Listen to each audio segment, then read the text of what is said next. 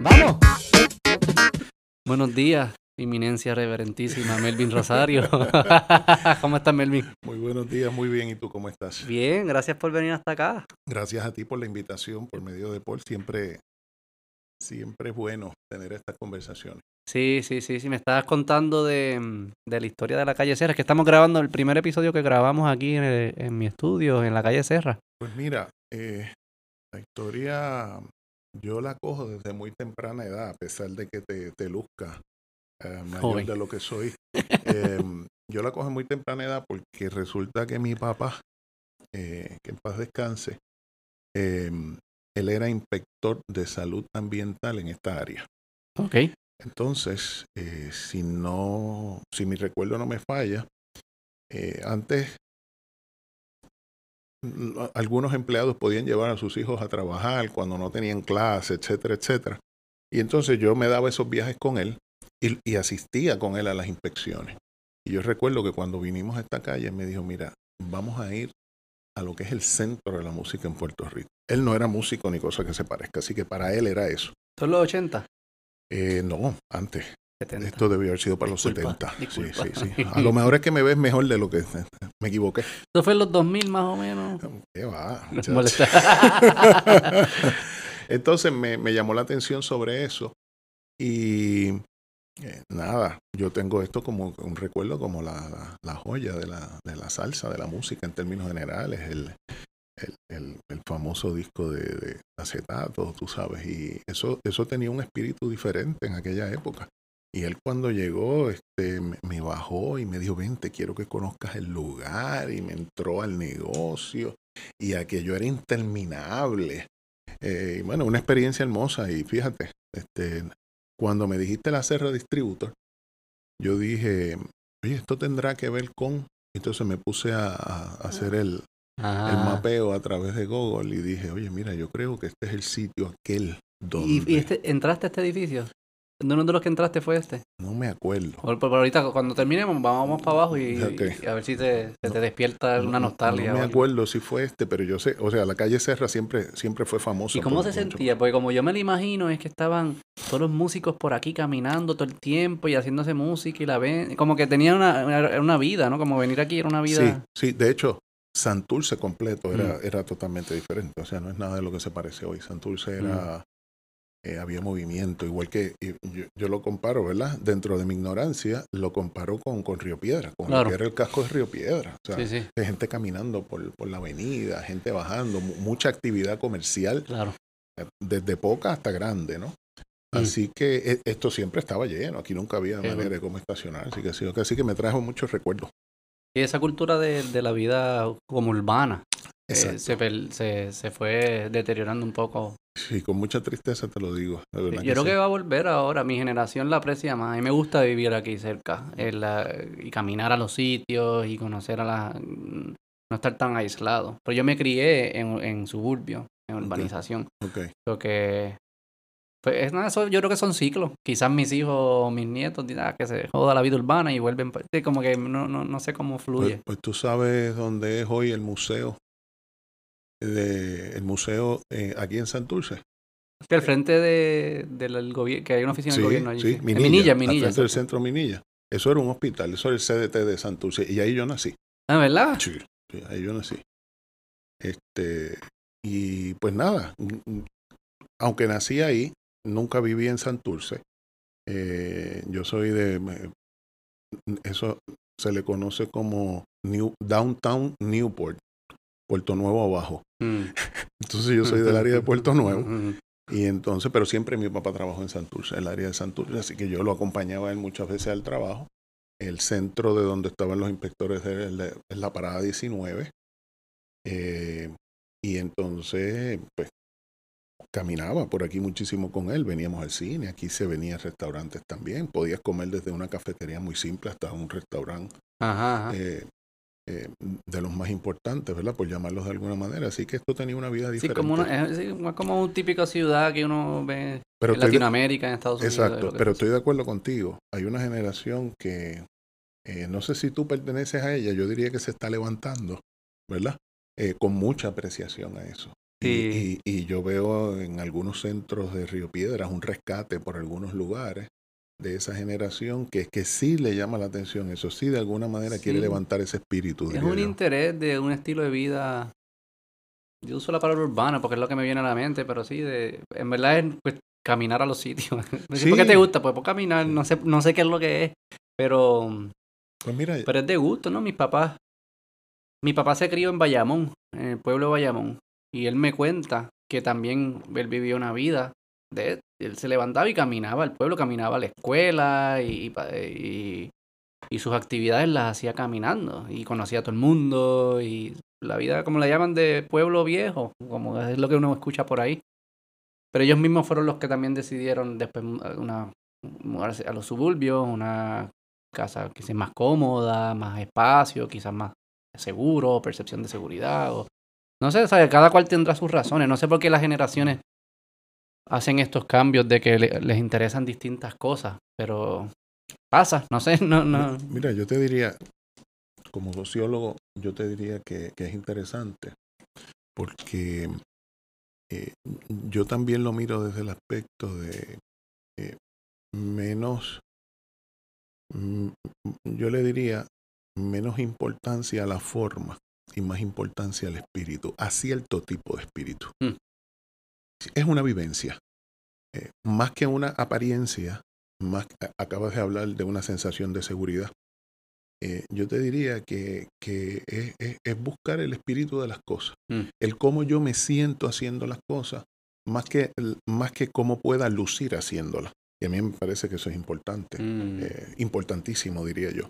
Entonces, son menos apegos a los aspectos materiales que por lo menos a mi generación nos enseñaron. A mí, a mí nunca me dijeron, eh, tienes que ir a la universidad para que aprendas. A mí lo que me dijeron, tienes que ir a la universidad para que hagas un trabajo y puedas ganar buen dinero y puedas mantener a tu familia. Claro. Entonces se nos, se nos enseña esa cultura de que el éxito está de alguna manera vinculado al dinero o a los aspectos materiales. Y si no los tienes, pues no eres exitoso. También quien te enseñaba y quien los criaba a ustedes, que serían mis abuelos o mis bisabuelos.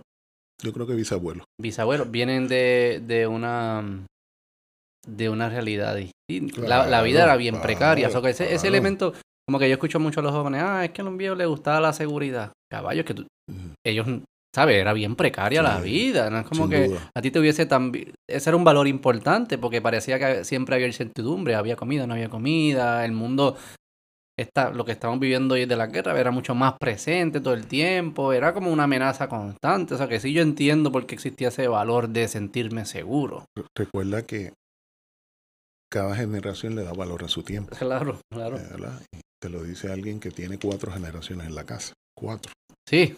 Yo soy de los últimos, los baby boomers. Mi esposa es de los próximos, temprano. Mm. Eh, tengo una hija de 29, eh, que es millennial, y tengo una hija de 9. Entonces, yo, eh, y, y, tengo a mi mamá, ¿Tiene una hija de nueve? Sí, yo tengo una hija de nueve y una de 29. Eh, hubo 20 años entre una cosa y la otra, pero lo importante es que, que no me olvidé, por si mm. acaso. ¿verdad? Entonces. entonces. Lo pensaste mucho, ¿eh? Como que lo hago, no lo hago, lo hago, no lo hago. entonces, eh, tengo a mi mamá también, que vive con nosotros en la casa, está mayorcita. Y, y entonces, es una. Es, son, es manejando cuatro, y cuando hay intervenciones de mamá, cinco generaciones bajo el mismo techo. Todas mujeres. Y las únicas que me defienden, pues son las dos perras. que también son. Así que, que yo te diría que sí, cada generación le da valor a su tiempo. Sin embargo, te tengo que decir que yo aprecio mucho lo que está ocurriendo con esa generación. A mí siempre que me decían, este, no, es que antes no pasaba eso, es que antes no... Yo digo, bueno, pues antes nos dejaron dos guerras mundiales, el conflicto de Corea, el conflicto de Vietnam, y vamos a decir que otras cosas, yo creo que no. Yo creo que, que, cada generación le da valor a su tiempo. Hay que ver las cosas siempre dentro de un contexto histórico, pero me llama mucho la atención. Eh, eh, eh, esa, esa generación que se está levantando, yo la veo con, con, con ojos optimistas, no sé cómo lo ven los demás, han quebrado eh, muchos eh, bases o muchos eh, muros que estaban establecidos los han quebrado y he dicho no me importa. Y han pasado tranquilamente y han generado. La música es uno, posiblemente, uno de los mejores ejemplos. Yo la veo desde el punto de vista, vuelvo y repito, sociológico. ¿Qué, forma de quebrantar las bases musicales del reggaetón. Mm. Rompió todos los estilos rompió, eh, rompió aquello que había que estudiar, aquello que había que leer. Entonces ahora dicen, muchos de generaciones anteriores dicen, es que eso no es música. Mm. Eh, yo no soy músico. Eh, vuelvo y repito, lo veo desde el aspecto sociológico y yo digo, sin embargo, se ajustaron a aquella definición que ustedes tenían de hacer negocio, se ajustaron a aquella definición que ustedes tenían Ver el mundo. De ver el mundo. Se ajustaron a aquella definición que ustedes tenían del éxito económico. Tomar riesgo. Tomar riesgo. Sí, sí. Apoderarse de su vida. Hacerlo. Hacerlo. Sí, sí no esperar que alguien lo haga por él. Si me gusta, si no me gusta, si creo que, si creo que es eh, eh, la música hay que estudiarla, que yo no tengo duda de que sí, ¿verdad? Pero no estamos hablando de eso, estamos hablando de cómo vivir. Eso también como elitismo, así de la... ¿qué, ¿qué, es música? ¿Quién lo decide? ¿Y por qué alguien lo puede decidir y otros no? Si millones de personas te están diciendo que les gusta. Es como que es bien... Eso es peligroso, pues eso yo lo, eh, lo asocio mucho con, con los temas de, de libertad de expresión y, y lo, como la iglesia antes eh, decía como, esta es la verdad. ¿Cómo que esta es la verdad? No, es lo que yo diga. Lo que digan los expertos es la única verdad. Y todo lo demás es malo. Y, no ha salido. No, ha salido elitismo así. No, no, no. No ha salido, así. Al contrario, son es, es, contra eso. Probablemente surge tan fuerte porque es, un, es una respuesta contra a esos, a esos que te están diciendo tú no eres música. Bueno, soy música. Eh, es una respuesta en contra, como tú muy bien lo describes. Me parece de manera excelente. Eh, pero, pero con tus métricas. Porque tengo que hacer negocio en el sitio donde tú haces negocio, tengo que ganarme la vida donde tú te la ganas y proveer el éxito como tú lo mides. Aparte de que me estoy disfrutando esto un montón. Sí, que como dos fuerzas. Está la fuerza así que, que, la del negocio y la de crecimiento económico, lo que fuese, que ahí fueron éxitos. Pero también hay una fuerza eh, cultural en Puerto Rico, en todos los lugares la hay, que es más como la academia esta que dice esto es lo que es, esto es lo que no es. Y eso, me imagino que esos son los que, los, que dicen eso no es música o eso no es, eso no es letra o qué sé yo lo que dirán. Me considero académico. No, pero sabes a lo que me refiero, ¿no? no Totalmente. Sí, sí, sí, Yo no te considero académico. Qué bueno saberlo. Bueno saberlo porque eh, hay quien dice que va a la academia a enseñar. Eh, yo fui a la academia a aprender con mis estudiantes. Ah. Eh, eh, es interesantísimo, de verdad que sí. ¿Cómo llegaste a la academia? Tú eres policía, ¿no? fuiste este en, qué, en qué década fuiste policía? Yo no, no fui policía. Ah. Yo eh, trabajé en la unidad antifraude de la Oficina del Comisionado de Seguros de Puerto Rico. Ok, ok, ok. Entonces creé esa oficina y eso fue a principios de los 2000. antes de eso, pues había hecho mi bachillerato en ciencias sociales, después fui a la, facultad de derecho eh, y entonces fui al área de trabajo. Lo que ocurre es que siempre e, esa primera fase de mi vida, como, como había que trabajar y estudiar, porque en aquel entonces yo no podía ser estudiante a tiempo completo, lo fui seis meses. Y la necesidad en casa pues hizo que, me tuviera que ir a trabajar y punto. Así mm. que yo estudiaba de noche, mm. mientras trabajaba. Y mm. muy temprano eh, comencé a trabajar en la propia universidad. Y ahí me quedé. Mm. Eh, trabajé en la Universidad del Sagrado Corazón, después trabajo en la Universidad Ana Geméndez y de ahí salgo a practicar la profesión. ¿Qué profesión era la de...? Abogado. Abogado. Abogado. Porque yo mientras estudié bachillerato y leyes estuve trabajando en universidades. Cuando me gradúo me quedo un tiempito más y entonces es que me voy a practicar la profesión, ¿verdad? Me voy a, al gobierno había que pasar por el gobierno. Eso era como una regla. Era una regla porque allí era donde se hacían las cosas, ¿verdad? Decían antes. Así que, que fui allí y primero estuve como asesor legal en esa oficina y después regresé a formar la unidad antifraude de la Oficina de Comisionado de Seguro. O sea, que tu vida siempre ha sido con el... Te, gusta eh, entender el fraude y... Sí. Porque eso es lo que están montando ahora en la Intel. ¿Qué es lo que te llama la atención del fraude? Pues mira, este, es interesante porque yo no, no llego al yo no llego al fraude financiero o económico, tiene sus diferencias, ¿verdad? Yo le llamo económico, las podemos hablar. Eh, no llego eh, porque quise llegar. Si tienes tiempo, te hago el cuento. Son como. Tengo como cuatro horas. Esto es mío, aquí no hay reglas. Eh, fíjate, yo cuando voy a la oficina del comisionado de seguro, me contrata eh, Juan Antonio García, es un comisionado de seguro. Estas cosas yo no las había hablado públicamente antes. Así que tienes la primicia, así es que te vale de algo eso. Oye, qué privilegio. claro que me vale, es un honor. Me eh, encanta que te, sientas cómodo. Juan Antonio, así me siento y lo agradezco. Juan Antonio García, hoy fenecido, eh, fue, si tú, si tú hablas de Juan Antonio García en la industria de seguros, todo el mundo lo reconoce, fue un gran comisionado de seguros. Por los momentos en que vivió, trabajó con administraciones del Partido Popular, trabajó con administraciones de, del Partido PNP, eh, eh, y, y, vamos a decir que fue un gran comisionado. Y Juan Antonio me contrata, y cuando Juan, Antonio me contrata, yo estoy, yo tenía una oficina con unos compañeros en, en la calle Méndez Vigo, en Bayamón, iba de vez en cuando, me mantenía en la universidad y a tiempo parcial practicando la profesión. Y digo, mira, déjame, he recibido un mensaje aquí de un tal Juan Antonio García, yo en aquel momento. Yo no lo conocía porque yo no venía del mundo de financiero, yo soy sociólogo del mundo de la, de, la sociología, ¿no? Mi bachillerato en sociología, después me fui a estudiar leyes. Y entonces Juan Antonio, y yo digo, este, este mensaje no es para mí. El tal Juan Antonio García, ese era el comisionado de seguro en aquel entonces, se quiere comunicar con alguien que no soy yo. Mm. Y paso el mensaje a la secretaria. La secretaria llama a la persona y me dice, mira, la verdad es que él no lo conoce. Y la persona en un tono muy arrogante le dice, yo no le pregunté que si lo conocía. Yo le dije que el honorable comisionado de seguros, Juan Antonio García, quiere hablar con él. Y él sí sabe quién es él. Mm. Así fue el mensaje. Mm. Y yo dije, a rayo, ¿quién es este? pues voy a ir. Y una cita. Y en esa cita, en, un, en una oficina enormemente grande que él tenía, recuerdo que yo creo que hasta la mesa del conference dentro de su oficina era como una especie de estilo Luis XV, qué sé yo, una cosa que ¿para qué te cuento, verdad? Hay quien la puede Sí, de una unidad, era, ah, una, era una pieza así, una única. Una, cosa increíble. Me dice, entra a la oficina, jajajaja. Ja, ja, ja. Usted no me conoce a mí, pero yo lo conozco a usted. Mm. Yo necesito un asesor legal de seguro que yo no sabía, yo ni siquiera estudié seguro en la Facultad de Derecho. Yo necesito un asesor legal y necesito que ese asesor legal eh, oriente de los delitos criminales al área de investigación que tiene el Código de Seguro. Ni sabía de seguro, ni había leído nunca el Código de Seguro.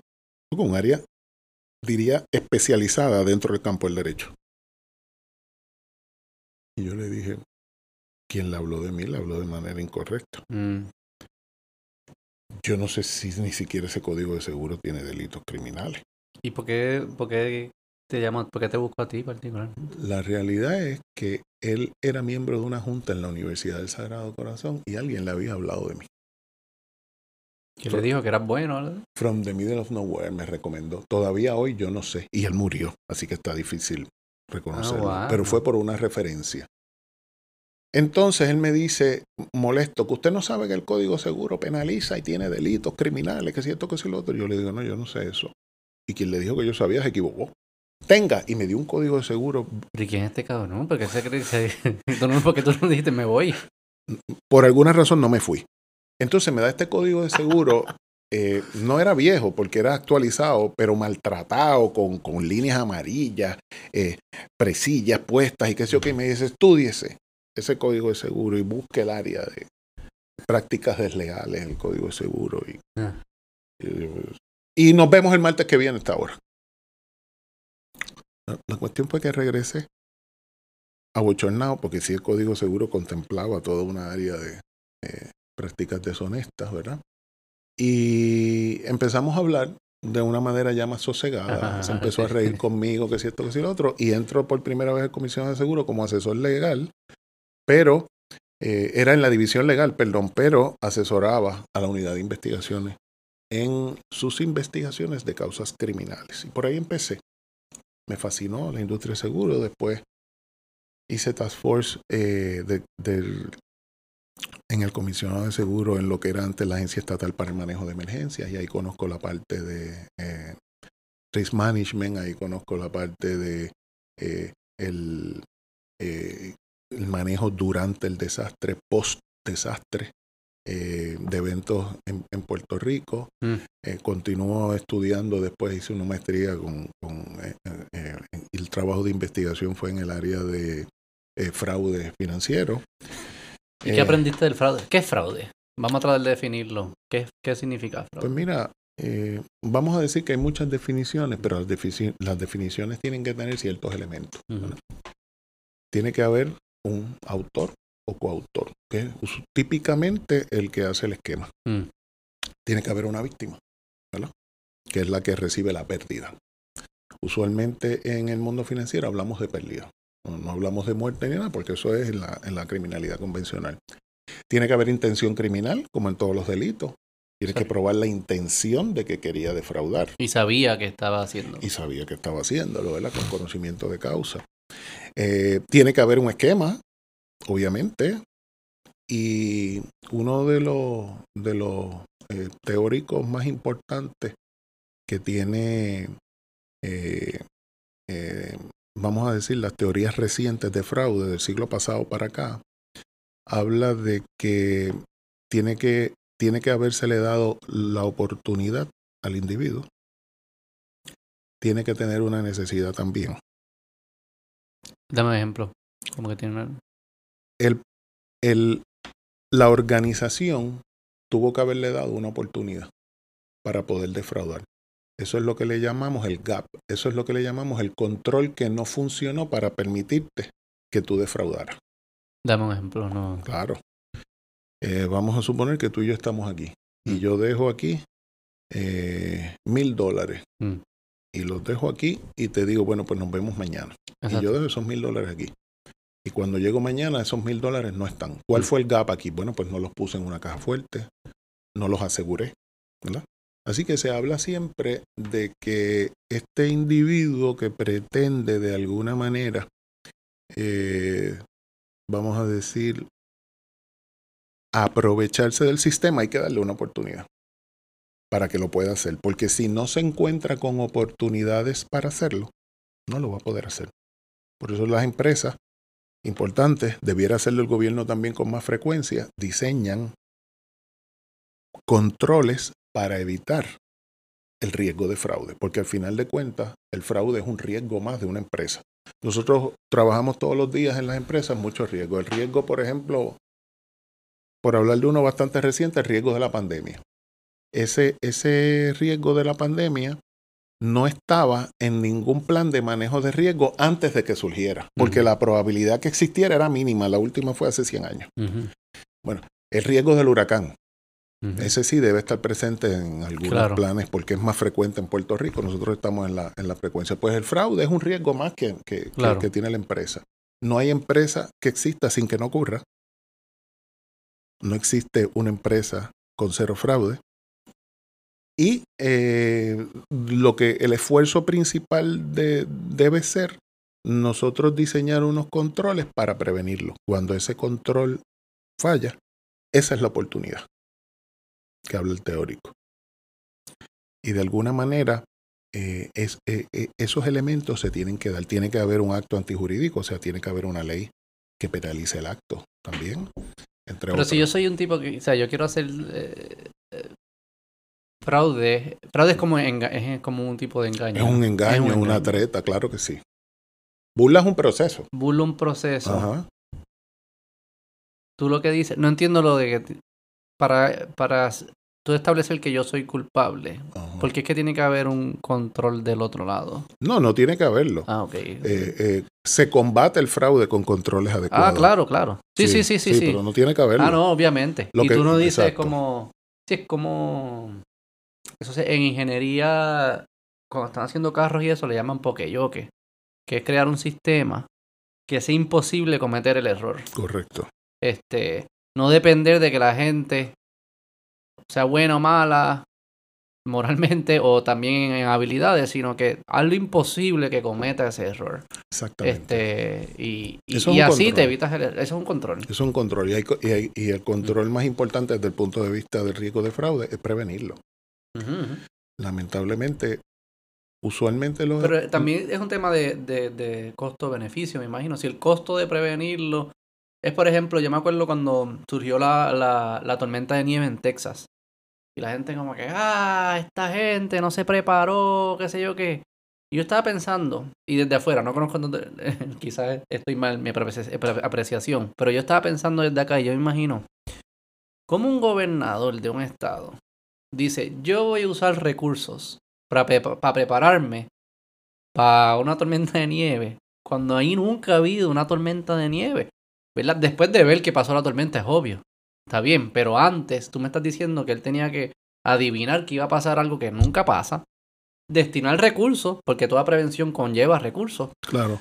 Y recursos de todos nosotros, en vez de usar esos recursos para escuelas o para cualquier otra cosa, y que los ciudadanos iban a estar contentos con esa decisión. No hubiese pasado. O sea que siempre hay un costo-beneficio de cuánto me cuesta prevenir.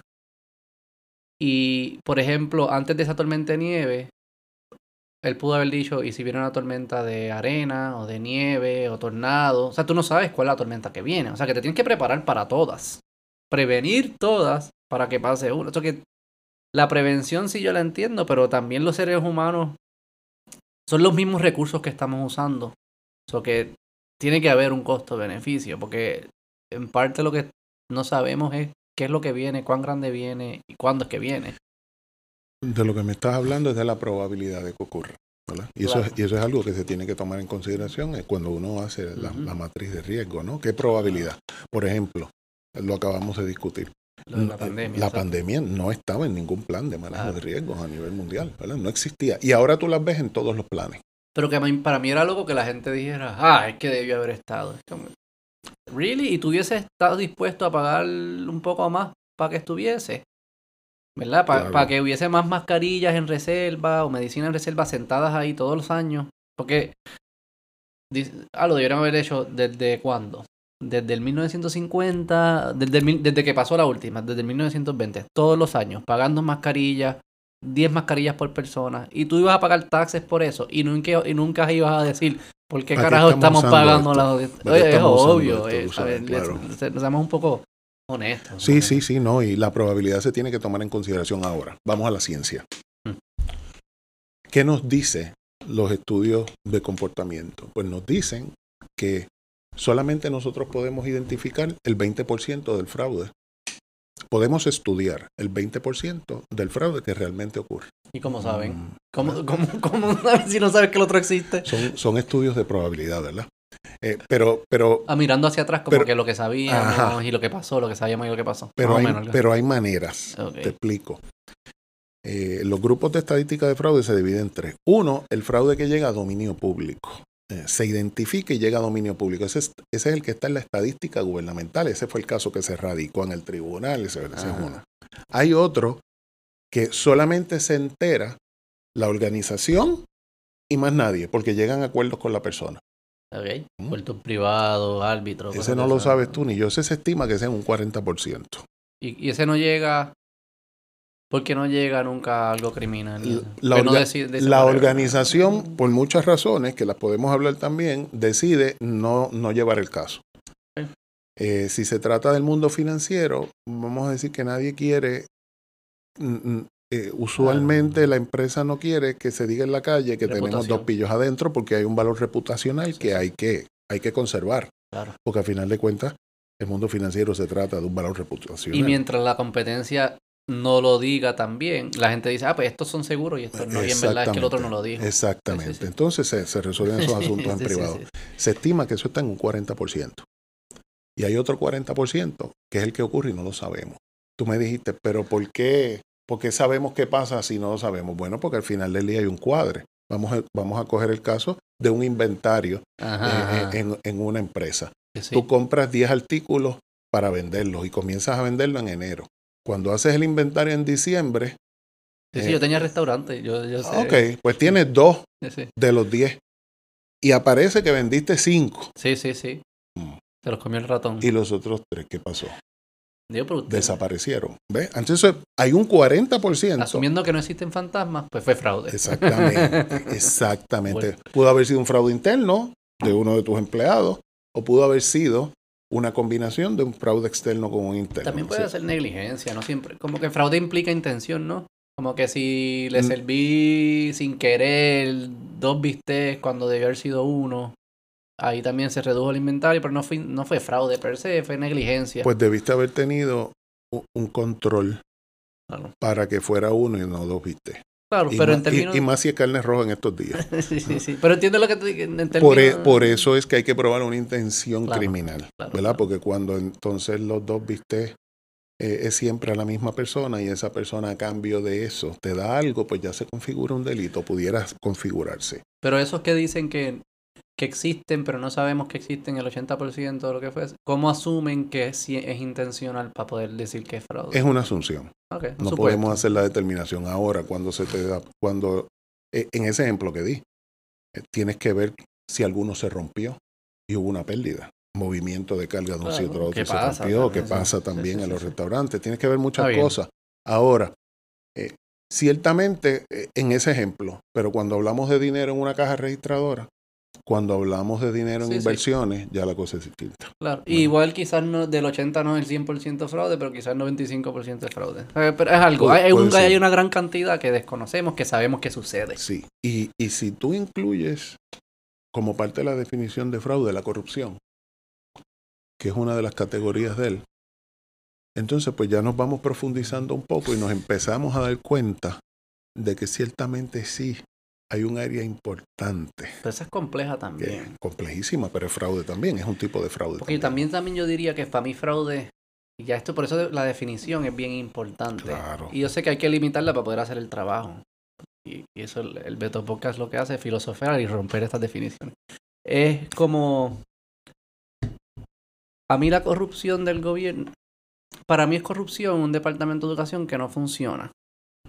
Por X cantidad de dinero, por X cantidad de años. Aunque no haya un robo intencional de individuos con una maleta ni nada, ni contratos fraudulentos.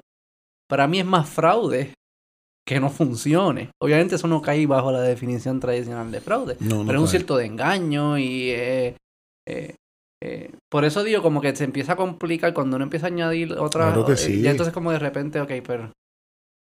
pa- cuando yo veo al gobierno, a mí me, yo diría, este es el trade-off que yo haría. Róbense los contratitos y arréglame el, el departamento. ¿Entiendes? Yo sé que hay una relación entre las dos, si fuese posible. Para mí eso es un buen trade-off. Róbense un poquito, pero arréglame este chunk que está malo. Para mí ese es el problema principal. No es que me roben un poquito. El problema es que no funciona. Eh, Estoy hablando de educación principal, pero en otras agencias también pasaría. Para Sí. mí eso es más fraude. Es que no, no puedes alejar del fraude, de, de la falta de operación adecuada, no puedes alejar del Sí, están fraude relacionadas. del no conocer lo que se es- está haciendo, de sí, no tener relación. interés. Claro. Ayer hablaba con un, con un gran amigo que me decía que, que el proceso de...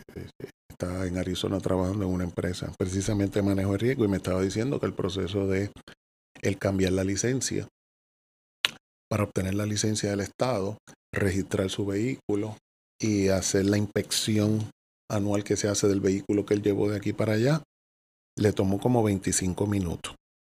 Todo. Eh, entonces me dice que de los 25 minutos, eh, 10 minutos fueron porque la, la que lo estaba atendiendo no sabía si Puerto Rico era parte de los Estados Unidos Mm, y no sabía si había reciprocidad en las licencias sí, sí. o tenía el tipo que coger el examen. O sea, que si eso no hubiese ocurrido, eh, que tuvo que venir un gerente a intervenirme, mira chico, pues claro que Puerto Rico es parte, que si yo que tienes que darle la licencia y esto y lo otro. Y me Ah. dice que eso debió haber pasado entre 15 a 20 minutos. Claro. Eso es eficiencia. Eso es eficiencia. Eso es eficiencia. Entonces, lo que ocurre, lo- de lo que tú me estás presentando es que hay, hay, hay problemas que en el caso de la educación, que me parece que es uno de los prioritarios, eh, se confunden unos con otros y provocan disloque o un disloque mayor en las operaciones. Mm. Dice, yo no tenía ningún problema que el tipo se jove los chavos, pero por lo menos que haga la carretera. Sí, sí, eh, y también, ahora que lo digo, fue una... eh, yo, es obvio que una institución que permita que le roben los chavos no va a ser capaz de crear. O sea, como que no, no, no existe esta dualidad de que sí, róbame los chavos y soy súper bueno haciendo escuelas. Es como que están relacionadas, lo entiendo. Pero es más como que el foco que le damos cuando decimos corrupción y fraude y estas cosas, nos enfocamos en este ejemplo que yo estoy dando, como que en cosas chiquitas, cuando es como que hay un elefante que es que no funcionan ninguna de las escuelas. Dejemos de estar peleando por los contratistas y vamos a, arreglarlo completo. Y, y no, no es malo tu ejemplo, y te voy a explicar. Eh, la estadística disponible, esta en particular de la Asociación Certified Fraud Examiners, nos dice que el nivel de corrupción en la empresa privada es muy similar al nivel de corrupción en las oficinas gubernamentales. Mm, somos los Mm. mismos gallos. Son los mismos gallos, pero hay empresas privadas que en términos de su operación, que es lo que tú estás diciendo, dan el servicio. Y el servicio es bueno, pero también son corruptas. Y se están llevando los chavos de otra manera. ¿Y cómo hacen? e-? ¿Cómo, cómo, cómo una empresa privada es corrupta? ¿Me engaña en el contrato o algo? ¿Cómo? cómo- Vamos, vamos a decir, eh, de los más recientes casos, y no, no, no me gusta mencionar el nombre, No, no, pero una compañía de recogido de desperdicio sólido. Ajá. No había quejas con el recogido de desperdicio sólido, pero en el contrato se estaba llevando hasta los clavos de la cruz, ¿verdad? Había una sobrevaloración del servicio. Si me costaba, incluyendo la ganancia, 10 dólares por dron recogerlo, yo te, para ganarme el contrato, te daba tanto y tú me pagabas en vez de 10 dólares, 25. Pero eso es con el gobierno. Eso es, sí, pero es una empresa privada. Pero era como una relación. Sí, sí, digo. Es Siempre empresa- la corrupción implica a alguien privado. No necesariamente. Impli- pudiera implicar a alguien privado, pero no necesariamente. Pero ¿cómo, cómo no? ¿Cómo, ¿Cómo hubiese corrupción que sean dos entidades públicas entre ellas mismas? No, no, no entre ellas mismas, pero sí hay empleados interno. que defraudan fondos públicos, Sí. empleados gubernamentales. No tiene que ver nada con empresas privadas. Si no es un contrato. no es un contrato, no, son no son empleados, son empleados, correcto. sí. ¿no? Pero como, como una empresa privada. Imagino como una empresa privada, te la hago pregunta para que me des ejemplo. No es que no sepa que existe. Como una empresa privada le hace mm, corrupción o fraude. Damos fraude, para volver a lo del fraude, a, a sus consumidores. Ah, pues mira, hay, hay, hay, hay muchos casos relevantes, ¿verdad? Vamos a hablar de algunos. Eh, usualmente, cuando hablamos del mundo financiero, eh, hay ejemplos de más en inversiones. Yo confío en ti. Este es el caso de, de Bernie Madoff, ¿verdad? Yo Mm, confío en ti. Eso sí. Entonces Sí, sí, yo te envío mis millones y tú lo que tienes es un esquema, en el caso de, de Bernie era un esquema Ponzi que recogía, recogía, recogía y realmente el dinero no estaba en las ganancias que estaban haciendo en el mercado. Él pagaba Sí, esa la esas ganancias con los nuevos, el esquema piramidal, que es lo mismo que el Es esquema el clásico en fraude. Y ahí no había instituciones públicas ¿verdad? involucradas, era de, de sus propios 100%, consumidores, 100%, ¿verdad? 100%, sí. Eh, así que eh, eh, en el mundo, el mundo financiero es muy creativo en cuanto a esto. Tiende a suceder, déjame hacerte una pregunta Claro. filosófica sobre. eh, por esta línea, no, no eh, ¿Sucede fra- más fraude o menos fraude? O una de las variables, o, o cuando tú estás viendo un lugar que es próspero para fraude. Me imagino que hay como que uno, hay uno, unas características que tú dices, aquí es probable que vaya a pasar algo. Claro, hay estudios, hay estudios que evalúan eh, el escenario para determinar si existe una probabilidad mayor de que se cometa fraude. Pues una característica sería que quien está pagando el servicio no es quien está recibiendo el servicio. Claro que sí, hay Es- un disloque. ¿Verdad que Y sí? si no hay buena comunicación entre ellos, Porque pues no hay como todavía. el feedback no, es- no, es, no Claro. es tan directo. Claro, claro. Y se cree que se lo está dando cuando no se lo está dando. Se lo está dando, exacto. Pero también el que lo recibe, que dice yo no estoy pagándolos o que no me afecta tanto. Pasa que- si fuese yo diría, mira, que, que te estoy pagando porque no me lo estás haciendo, pero no estoy pagándolo yo. Planes médicos. Tú, tú recibes el servicio, pero no sabes qué facturó. No hace nada. No sabes nada. Tú, tú fuiste y te atendieron. No te vas a meter en cosas de medicina, qué fue lo que me hizo, cuánto vale lo que me puso. Este, no te metes en nada de eso. Hay algunas este, eh, compañías o empresas de salud que te envían una, un recogido de los servicios que tú te dieron para que tú digas, ah, mira, sí, yo fui ese médico, pero estas cosas yo ni sé lo que son. Yo sé que yo fui, ah, pues mira, fíjate, eso no, no pasa nada. Pero la descripción de los servicios y cómo fueron y el método de factura, eso no, no lo vas a saber. Así que ahí hay un disloque. Eso es uno de los ejemplos, ¿verdad? ¿Qué otras características hay? Como que tú dices, ahí va a haber fraude. ¿O es posible? es ah, probable. Mira, varias. Eh, una de las principales es, eh, por lo menos dentro del análisis que se hace, la, la una de las categorías que más puntuación se le asigna es si verdaderamente hay un ambiente antifraude en la empresa. Existe cero tolerancia al fraude en esta empresa. Los empleados lo saben, han sido adiestrados sobre eso. En el mundo financiero se recomienda un seminario a toda la población. Estoy hablando de empleados contratistas yo trabajé en banco, Melvin. Ok. Y yo debo serle bien honesto. A nadie le, uno le está dando el botoncito. Gracias. En las presentaciones esa es, es más, y te hacen examen al final, todo el mundo hace screenshots y se las pasan. Este, cuando es un seminario la gente va para los piscolabis. Como que, ay, sí, creo que es que sí. En verdad nadie, de verdad que lo digo para que el hecho de que se haga algo y que a, prima facie parece que sí se está haciendo, no implica que la gente le está haciendo caso. Ni por, nada. por eso hablé de ambiente antifraude. Una de las cosas son los seminarios, ¿verdad? Pero otra de las cosas es verdaderamente vivimos ese espíritu en la empresa. Tú lo acabas de describir, ¿no? Mira, yo cumplo con el requisito del adiestramiento, muchas gracias y buenas noches, que me den el papelito, lo ponen en el informe y ya, cumplí. Lo hice, sí. Eh, pero, pero es que eso nace de, la organización realmente. Ahí se involucra la junta de directores en ese proceso. Dan el ejemplo con sus actuaciones. Esas guías son monitoreadas, son atemperadas a la realidad. Tú vas a cualquier banco y le pides las guías de procedimiento antifraude y te entrega un catálogo así. Impresionante e impecable. ¿Qué de eso se ha llevado a cabo? ¿Qué de eso se ha monitoreado? ¿Qué de eso a veces conocen los empleados? Bueno, pues hay un desfase entre lo que está escrito y cuál es la operación, ¿verdad?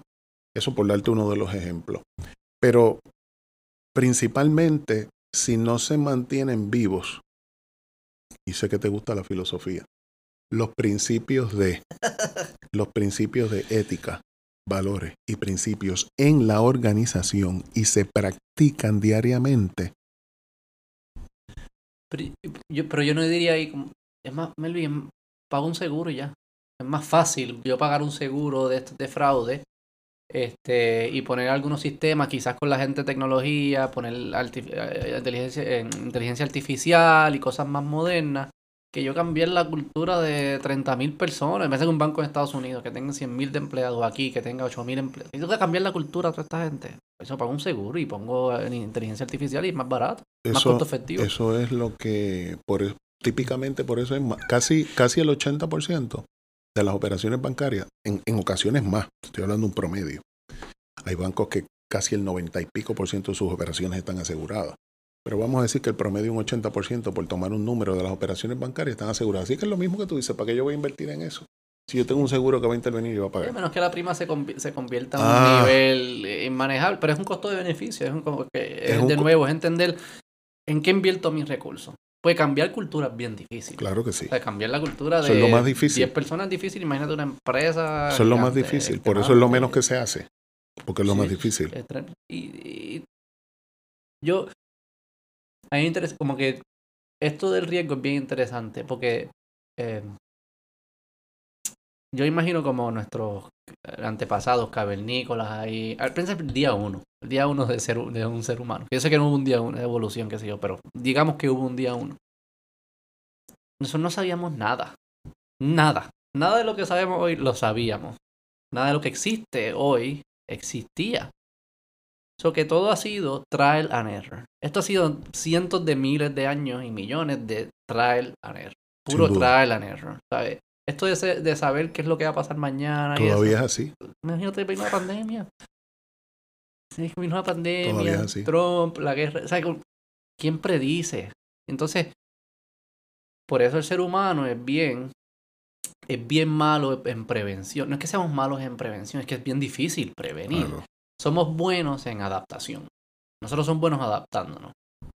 Por eso el tema de global warming es el mejor ejemplo. Se hace difícil que todo el mundo se crea y, haga las cosas preventivamente y más fácil decimos, we'll figure it out, o sea, me adapto, le pongo una verja, me mudo, o sea, ya- yo sé que hay gente que dice que la adaptación va a ser extremadamente difícil, y, pero el ser humano es como que yo, es lo que hablamos del gobernador de Texas.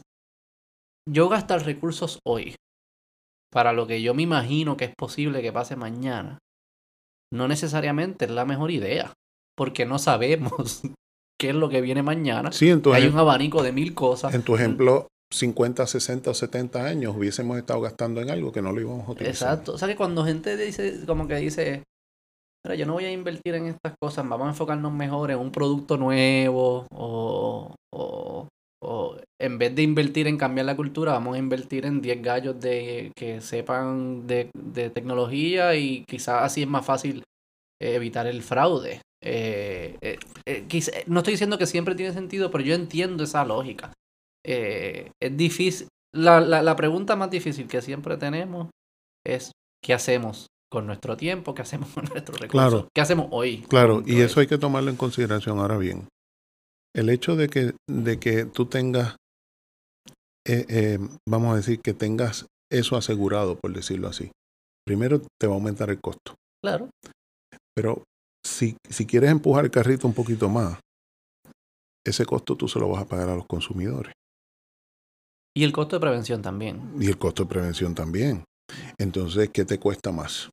Esa es la gran pregunta. Eso es lo que no sabemos. Ahora, Depende de la probabilidad y Claro. el, y el la- como tú dijiste, la probabilidad de que suceda el evento y el costo si sucede el evento, ¿no? yo no me sentiría tan cómodo en una empresa que esto no me importe, esté asegurado, el costo lo voy a pasar, como muy bien tú señalas, y tenga cuatro cangrimanes al lado mío, que en cualquier momento pueden hacer lo que sea. Yo no quiero pensar en esa empresa. Sí, sí. Me la- ¿No? pero me la llevaste al, al extremo, sí, sí, sí. Claro, pero te la llevé al extremo, pero es que, es que el esquema empieza robándose 10 dólares a ver si pasa.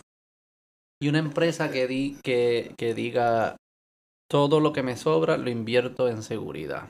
Tampoco me gustaría, ¿no? No, no. O sea, como que es estamos, se- estamos claro, encontrando el punto Sí, de, efici- de eficiencia. claro, De que este dólar vale la pena invertirlo en prevención o vale la pena en remediación. Sí, pero yo te voy a añadir otra más, que es intangible. Mm. Yo quiero trabajar con gente honesta y con gente íntegra. El día que yo ceda eso, ups. Mm. Y eso es intangible. Yo, yo ahí, ¿verdad? Eh, y, esta es mi opinión. eh, yo quiero trabajar con gente íntegra y honesta. Eh, si tú haces lo que tú haces, pues entonces hay cierto negocio que yo no lo voy a permitir. El problema es, y sé perfectamente por dónde va, que cuando cedemos a los valores éticos y a los principios, lo perdimos. Acabas, a- en en nuestra conversación, has dado en el punto más de una vez. Eh, cuando señalabas los esquemas en el Departamento de Educación, y tú decías, bueno, sí, el Departamento de Educación, vamos a ir a este análisis. Tú sabes que la mayoría de los fondos eh, que se han hurtado del Departamento de Educación en esquemas de esta naturaleza son fondos que han dirigido a, que han ido dirigidos a niños con necesidades especiales. Ese dinero no llegó a niños que realmente necesitaban los equipos y necesitaban el desarrollo en áreas en que tenían deficiencia. Mm. Dime si eso no es violencia. Mm. Es que la corrupción ¿Y a dónde llegó? a los bolsillos del contratista. Eso sí es Independiente. fraude. Más que corrupción, Sí, Ahora, ahora te lo voy a poner difícil. Es violencia. El hecho de que todavía hasta el año pasado había creo que cuatro o cinco mil personas con toldos azules por un esquema de fraude que ocurrió en FEMA y todavía al tiempo que llevamos del huracán no tengan techo fijo, eso es violencia. Mm. Cuando tú impides el desarrollo de las personas en una comunidad, la definición no es mía, es de las Naciones Unidas, se considera un acto de corrupción. Y ese acto de corrupción es violencia. Hay una violencia que se le conoce como violencia estructurada y es cuando se le asigna un fondo a un niño con necesidades especiales y no llega. sí. Sí, no, no- No importa que estemos asegurados, no importa que... Y, y- y otra cosa en que personalmente yo nunca voy a ceder. no, no, yo, yo, yo, tampoco. No, no, por eso. Pero, pero no, no, y, y- no, y no, no lo tomé de esa manera. Estamos en la discusión Sí, filosófica, ¿verdad? Sí, no, no. Eh, y, es bueno llevarnos a estos puntos. Eh, De hecho, lo aprecio, ¿verdad? Porque uno... Porque también, déjame hacer un poco entonces de... Reconoces que la prevención tiene un costo. Es costoso. Pues Hay claro, que invertir recursos para la claro que sí. Y son recursos que no estoy invirtiendo en otra cosa. Fíjate, fíjate si tienes razón. ¿Qué hacen las compañías de seguro en Puerto Rico? Manejan riesgo, ¿verdad que sí? La mayoría de las compañías, si no todas, en Puerto Rico han eliminado sus oficinas de manejo de riesgo. Porque han preferido vender, Alguien tiene que manejar el riesgo. no sé quién lo está manejando. pero- pasarlo para adelante, ¿verdad? Como o, se, sea. o, se, o se diluye hasta el punto que eh, nadie tiene que manejarlo. O si lo pago y la ganancia es mayor, sigo ganando. Sí. Y me economizo las, las unidades de Pero manejo de riesgo. Lo que iba a decir es, si, si prevenir eh, conlleva usar recursos, son recursos que no se pueden utilizar para otras cosas. ¿Verdad? Pues los recursos son limitados. Personal, dinero, lo que fuese. Lo que yo lo que estoy diciendo es que no siempre es claro que lo mejor en agregado es usar ese dólar o ese recurso para prevenir. En ocasiones, eh, yo pudiese decir, ¿sabes qué? Voy a usar el dólar para desarrollar algo nuevo que va a beneficiar a mis consumidores más aún. Digamos los niños, pueden ser los niños, ¿no? Yo puedo dedicarle un montón de recursos para coger todo el mundo que me está robando dinero. O también puedo usar todo ese recurso para desarrollar unas tecnologías nuevas o unas pedagogías nuevas o algo nuevo que va a beneficiar a, esas, a, mis, a mis estudiantes más aún. Y la pregunta que hay que hacerse es, ¿cómo uso el dólar? ¿Lo uso para prevenir que me roben algo o lo uso para desarrollar cosas nuevas? Y, y ahí lo que yo, yo no estoy diciendo que una es mejor que otra, es caso a caso. Lo que estoy diciendo es que, que no es tan obvio siempre. Esa, eh, y que es una decisión más difícil de lo que la gente anticipa. Seguro que sí. Y estoy de acuerdo en principio. Lo que ocurre es, eh, está, está partiendo de una premisa que el costo de prevención es ma- eh, va a ser mayor al que me están llevando, Ah, no, a no. lo que me están llevando. Estoy diciendo que hay que hacer una matemática. Hay, lo- hay que hacer Sí, una sí, es que matemática, pero cuando tú propicias, no, pero cuando tú propicias una cultura de cero tolerancia, cuando tú, cuando tú propicias el principio de qué empleado yo traigo a mi casa, Sí, eh, tú metes a cualquier persona en tu casa, no, aunque sepa que te va a llevar hasta los diablos, hasta los clavos de la cruz, no, no, no. ¿verdad que no? Eh, pues, pues tampoco lo debes hacer en el área de empleo. No, no. Y ahí, y ahí que me, me, me, me, gana, ganas el argumento. Sí, ahí que me clavas el elemento del, del el slippery slope, llamémosle, ¿no? De, de que está bien. En este análisis hoy puede que lo que tú digas tenga sentido, no vamos a prevenir. Pero estás asumiendo que eso es estático, ¿no? Eso lo vemos en lo de la, en lo de las guerras. Ese es un tema bien interesante. El tema de las guerras sin duda. de cómo nos metemos, no nos metemos, quién se mete, cuándo nos metemos, y dice, no, no es nuestra pelea, pero si ya, si crecen, ¿qué pasa cuando crezca? Ahí nos vamos a meter, y pero entonces si nos mete, si estamos dispuestos a meternos después cuando crezcan, no es mejor meternos ahora antes de que crezca. Es como que eh, es todo, ¿Y por qué estas no? cosas no las puedes analizar únicamente con el evento que tienes que de frente, tienes que de nuevo, predecir y tratar de tomar decisiones a base de un futuro que sabemos que es incierto y no sabemos, es tratando de anticipar el futuro. Yo miré un poco antes. ¿Cuáles son las razones reales para meterme en la guerra? Ups. Sí, siempre, sie- siempre hay cosas para capturar, pero también hay temas de, de, de, de- de- de defenderte Claro. y de anticipar un futuro riesgo, ¿no? Sí, seguro. Como que yo puedo decir, parece arbitrario que me metí en esa pelea porque no era mi pelea, pero yo sabía o anticipaba, me creía que sabía porque no sabemos el futuro, pero podía anticipar con cierta certeza que si yo no me metí en esa pelea y ganaba el que es mi el que pudiese ser mi enemigo en el futuro, entonces la pelea que yo tengo mañana va a ser peor que la que hubiese tenido hoy. Y no sé cómo se toman decisiones. Esas para mí eso ya es hay que estar horas y horas pensándolo éticamente, económica, filosóficamente. Es bien Ah, complejo. ah, pero ah. ese, es ese elemento de que no toda decisión que tomamos. Es más, yo creo que las decisiones que tomamos hoy el- el- el- el- son más importantes para mañana y el futuro que para el evento específico. Claro. Nuestros eventos actuales impactan nuestro futuro. Eso yo lo veo con mi hijo mucho. Por ejemplo, hay cosas como. Ponle que no quiera comer o cosas de esas. Yo me acuerdo, yo era de los que nunca quería comer y siempre me dejaban como hasta las 12 de la noche sentado. Y yo siempre lo, terminaba echando el zafacón y le echaba un montón de papel toalla encima. Como si mis papás no, como que se levantaban por la mañana y no, no supieran. Nunca me decían nada, fíjate, me lo dejaban pasar. Este, pero mi hijo, por el que no quiera comer, uno pudiese decir que no quiera comer, ¿qué importa? ¿Qué importa que no quiera comer? En verdad, no importa si no quiere comer en es, esa comida que no quiera comer, no importa. Pero si él te había, si habían acordado de que él tenía que comer y que él se iba a sentar a comer y tú dejarle pasar, ¿verdad? Un acuerdo o una, ¿verdad? Que su palabra no importe, es ya... Pues eso no, eso está mal. Él tiene que saber que si hay un compromiso se tiene que cumplir. ¿Qué es lo que yo estoy haciendo ahí? Yo estoy pesando más el futuro ese valor hacia futuro del compromiso, mucho más que el evento del momento, que si se come la comida o no es irrelevante si se come la comida o no. Pero... que estoy, estoy tomando una decisión hoy de que lo que yo haga hoy va a tener un efecto en el futuro y, y por ende la decisión de hoy es distinta. O sea, que reconozco que hay un futuro. Si no hubiese un futuro, yo le diría, no comas y ya, ¿qué importa? Pero como yo sé que hay un futuro, es importante que sigas tu palabra y sea y, y seas disciplinado, o el que sea el valor que estoy tratando de llevar. Pero por encima de todo, tú quieres que tu hijo sea una buena persona, ¿sí o no? Sí, sí, obviamente. No sé qué es buena, eso es lo difícil también. sí. Pero quiero que, quiero que sí, que sea buena. Pero que sea una buena persona, ¿verdad que sí? Sí. Al final de cuentas. Y, es que tengo que permanecer en el argumento. Porque tiene importancia el argumento. Si medimos todo, todas nuestras actuaciones en términos de dólares y centavos, que es más que pertinente, porque si no, no podemos operar.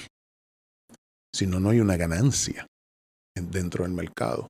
Pero si no nos sostenemos en el valor de la integridad y de la honestidad al momento de hacer el negocio, yo, yo, yo creo que que perdemos algo. Pero es que para mí no está claro qué es bueno y qué es malo. Eso es lo que estoy tratando de, descifrar. Claro. Vamos a volver de nuevo. Yo tengo. A suponer que yo tengo un gallo que está bien duro en inteligencia artificial. Programa brutal.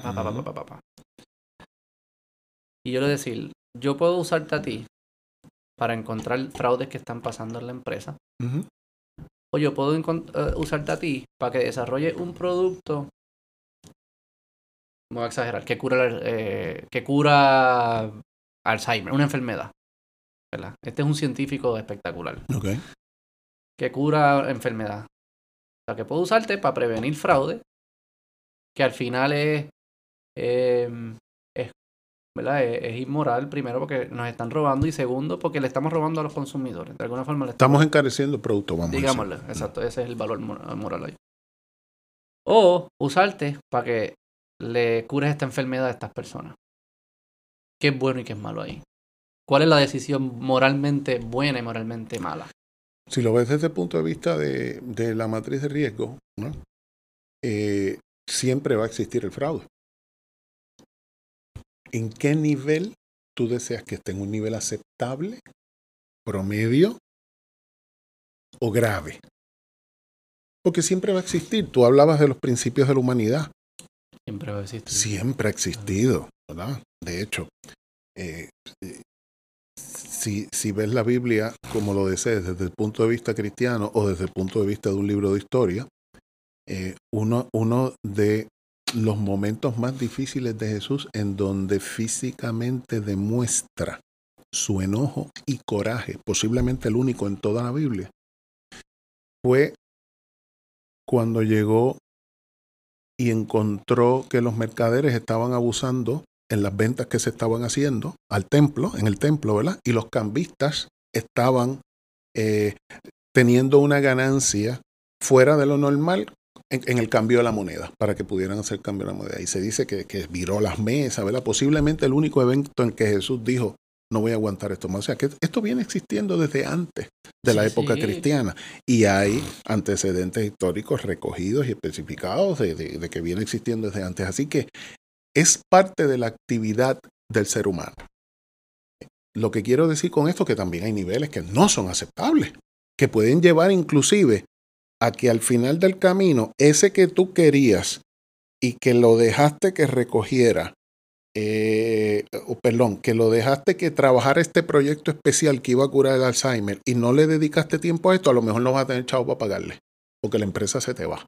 Y el problema de esto, lo que ya conocemos es que un esquema empieza en pequeño para probarse. El snowball. Claro, pero cuando tú lo sigues permitiendo en la empresa, entonces ¿con quién tú estás trabajando allí?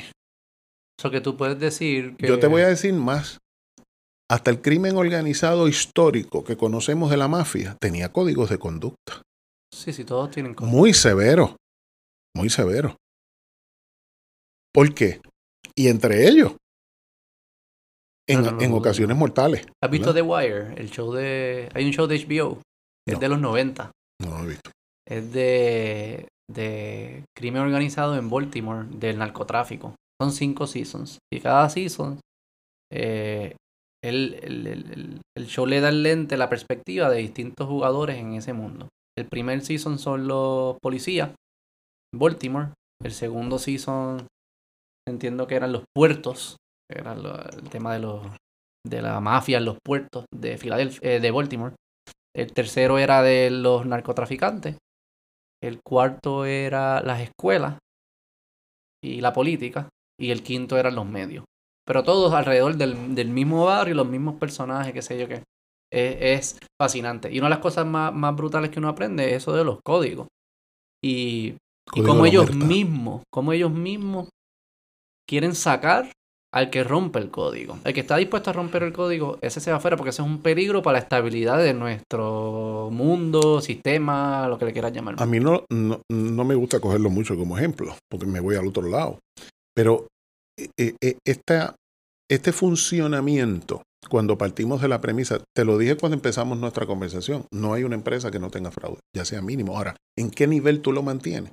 Y para mantenerlo en un nivel aceptable, que no te afecte el funcionamiento, déjame decirte algo también en ocasiones un solo evento, sobre todo en esta nueva generación que hablábamos al principio, en donde eh, procuran tener pocos o ningún amarre económico a una institución, o sea que verdaderamente los fondos con que están construyendo su operación son mínimos, ahorro, eh, no, no, quieren coger a un banco prestado 100 o 200 o 300 un millón de pesos para montar el negocio, ¿verdad? Que, que era lo típico hace unos cuantos años atrás. No, empezamos ahora en pequeño, empezamos poco a poco, sobre todo esa generación vive mes a mes. Entonces, un incidente, o sea, un compañero que tú traigas al bote mm. a trabajar, mm. que no tenga eh, la honestidad ni la integridad necesaria, te puedes sacar del bote. Sí, sí. Y no permitir que el bote corra más. Sí, sí. Hay escalas donde el, fraude es más peligroso que otras. Claro que sí. Sí, sí, eso Cuando hablamos del mundo financiero y hablamos de gente que tiene respaldo y valores y seguros, pero ¿cuántas operaciones iniciándose eh, eh, tienen estos esquemas, verdad? Sí, sí, sí. Sí, yo lo entiendo, no, yo, no soy pro fraude. No, no, no, no, yo, no, lo sé. Si no, yo no estuviera aquí posiblemente. No, no soy pro fraude y creo que la... Sí, No, no, eh, pero, eh, pero es bueno llevarnos esos puntos, pero ¿verdad? es como que entender... Yo no... Hay, hay una noción, yo sé, a mí me gusta siempre pensar, mencionar los cavernícolas. Y no sé si escuchaste mi episodio con Ibeliz. No, no, no, no lo escuché. Excelente, buena conversación. Saludos, Ibeliz. Eh, esta noción de que es bien fácil identificar bien o mal, siempre, para mí es, eh, yo no puedo, para mí es más complejo de lo que pensamos. No, no, no, no, es para ti. Es muy complejo. Es muy complejo. Es muy complejo. muy complejo. Y, y, y, porque uno depende de valores. De entrada depende de valores y no todos tenemos los mismos valores. No todos valoramos lo mismo. Cierto. Eso es lo que significan valores. Este, y segundo, y probablemente están relacionadas, no todos, no todos em, resolvemos para el mismo periodo de tiempo. Em, empezamos por ahí nuestra conversación. Tú me lo que tú me estás diciendo. Tú me estás diciendo, sí, Beto, quizás ese año o esos próximos cinco años el Alzheimer, pues lo curamos, excelente. Pero no estás pensando que va a pasar 15 años. Pero ¿por qué es mejor resolver para 15 que para 10 o para 50, para 500, para 100? Como que todas estas cosas son, de nuevo, eso es y es y lo, que me refiero es como que es complejo Y a mí se me hace fácil identificar cuán complejo es si me pongo en los pies de los cavernícolas. Del, cuando no existía nada de esto, ni las ideas. No existían a veces ni el lenguaje, ni las ideas, ni los conceptos que estamos tú y yo debatiendo. O sea que si esto fue construido con tiempo y la única forma que yo creo que construimos es con trial and error, ¿verdad? Nos creemos algo, lo tratamos, no era más, más o menos, dale para acá, dale para allá, así como que guiando así, más o menos. Pues lo que, a la conclusión que, que, que debo llegar es que entonces, por ende, no es tan claro saber hoy qué es bueno y qué es malo. Lo que es lo estamos descifrando en el camino. Continuamente. continuamente. Es, más por ahí que... Y, dependiendo de los periodos y las épocas en que vivimos. Sí. Si coge el periodo de la prohibición del alcohol, después lo legalizamos. Sí, sí. Ahora, ahora viene el mismo planteamiento con la marihuana. Se acabó ya. ¿Verdad? Eh, ¿Vendrá otra? Vendrá otra. Vendrá otra, no hay duda. Porque, Los hongos ahora es lo próximo. Porque una, una de las cualidades impresionantes, diría yo, de la criminalidad organizada es exactamente la misma de la que hemos estado hablando desde el inicio de nuestra conversación. Una capacidad de adaptación al medio. Una capacidad de desarrollar métodos y tecnologías impresionante que ellos no necesitan licencia, no necesitan aprobaciones para servirse. Lo vimos durante la pandemia. La cantidad de esquemas que se desarrollaron en los medios electrónicos fue impresionante. Nunca antes vista. Ah, dame ejemplo. Dime, dime, dime, dame, el chisme. No, no, no, eran grandes cosas, porque los esquemas pero que son como en las redes, como que envíame 20 pesos y nunca te envío la televisión. O, nunca te envío las mascarillas, o nunca te ah, envío, eh, eh, o, dame los números del Seguro Social, porque estamos haciendo eh, un cuestionario de las personas que ah, se mantienen en salud y, eso, y, y todo eso. O sea, no eran tan diferentes, pero se dispararon a unos niveles nunca antes vistos porque se adaptaron a los medios electrónicos inmediatamente. Por esa línea. Ajá. Porque hablamos de los controles al principio, y cómo era importante que existieran controles en una empresa, quizá a nivel de sociedad, controles, lo que fuese. ¿No hay algo también contraintuitivo de que si nuestra percepción de seguridad es tal, solo porque hay controles y nunca nos llega la posibilidad de un fraude? A suponer que, que que se crea la capacidad de interceptar las llamadas estas que te hacen de, de ATH móvil, supuestamente. Suponer que existe la capacidad de interceptar esas llamadas. O sea que la ciudadanía nunca le llega la llamada y piensa que está seguro, ¿verdad? La próxima vez que se encuentre, se tope con la posibilidad de un fraude, va a ser menos escéptico, ¿verdad? Que aquel que siempre estuvo expuesto al fraude. O sea que en ese momento probablemente es mucho más vulnerable. Claro. O sea que lo que hay algo contraintuitivo aquí que mientras más me proteges, más vulnerable me hago en el futuro.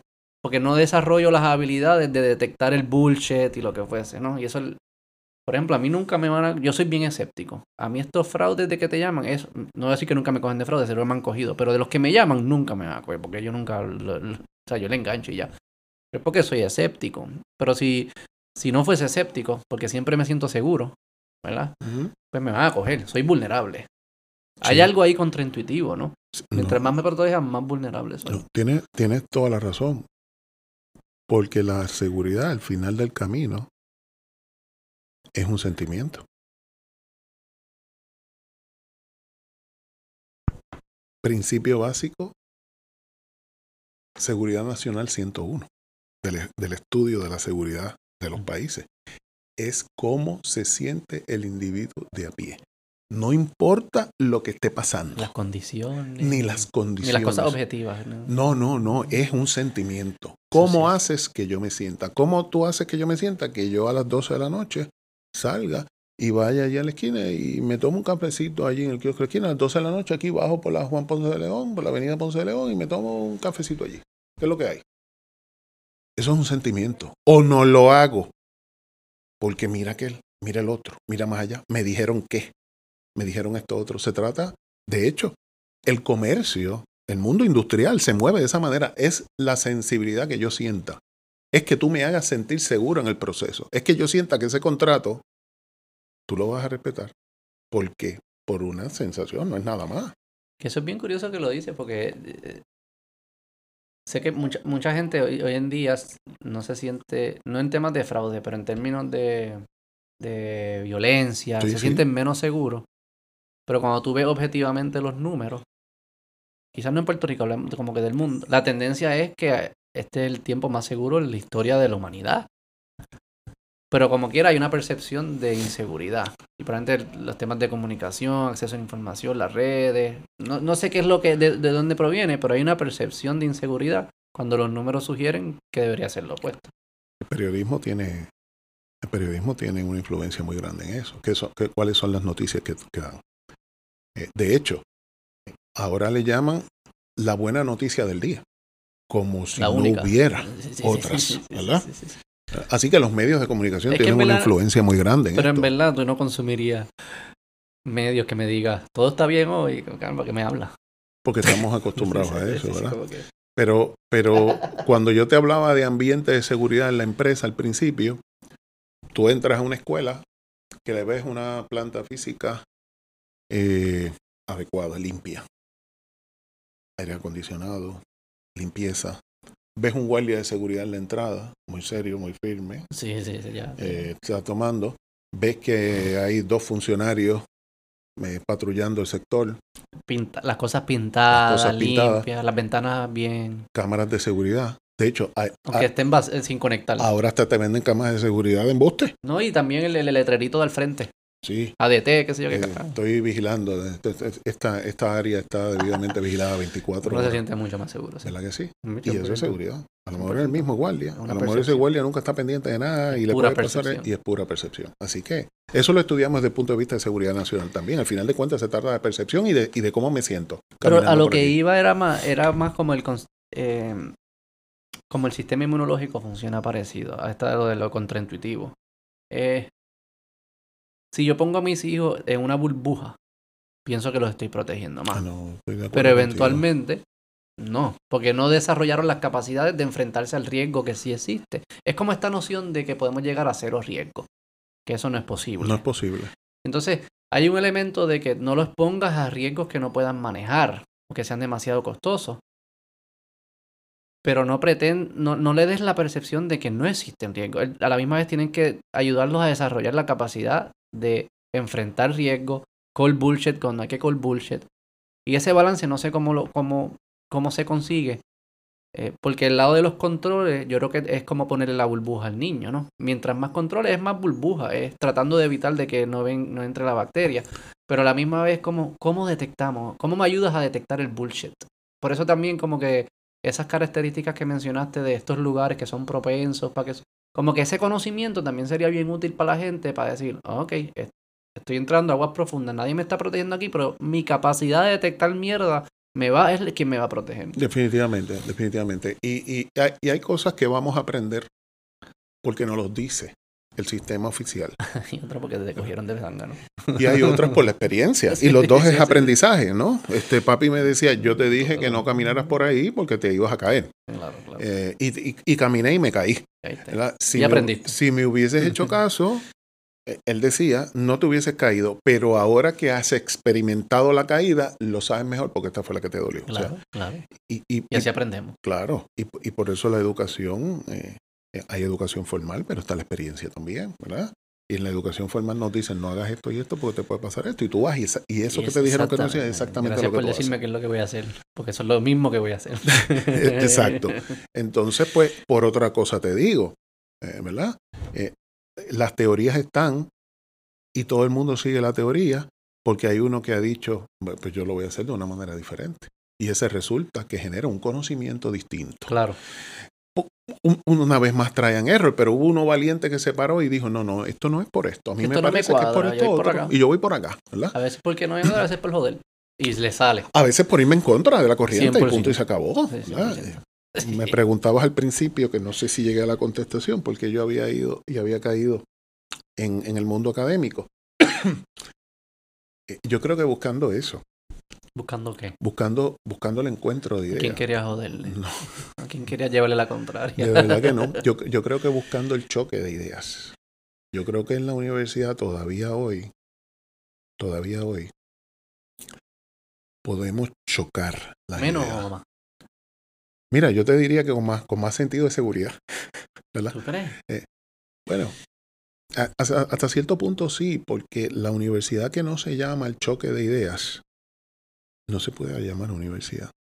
Pero yo escucho, digo, no, yo no, no, no estoy en universidad. Lo que se lee quizás también es, es amarillista la prensa. Es que la universidad está dejando de hacer eso. Ah, bueno. Que está, porque están protegiendo a personas jóvenes que no sé, que se sienten ofendidos con algunas de estas ideas o, y que está, no está permitiendo ese choque de ideas. Que es nuestra forma de aprender, ¿no?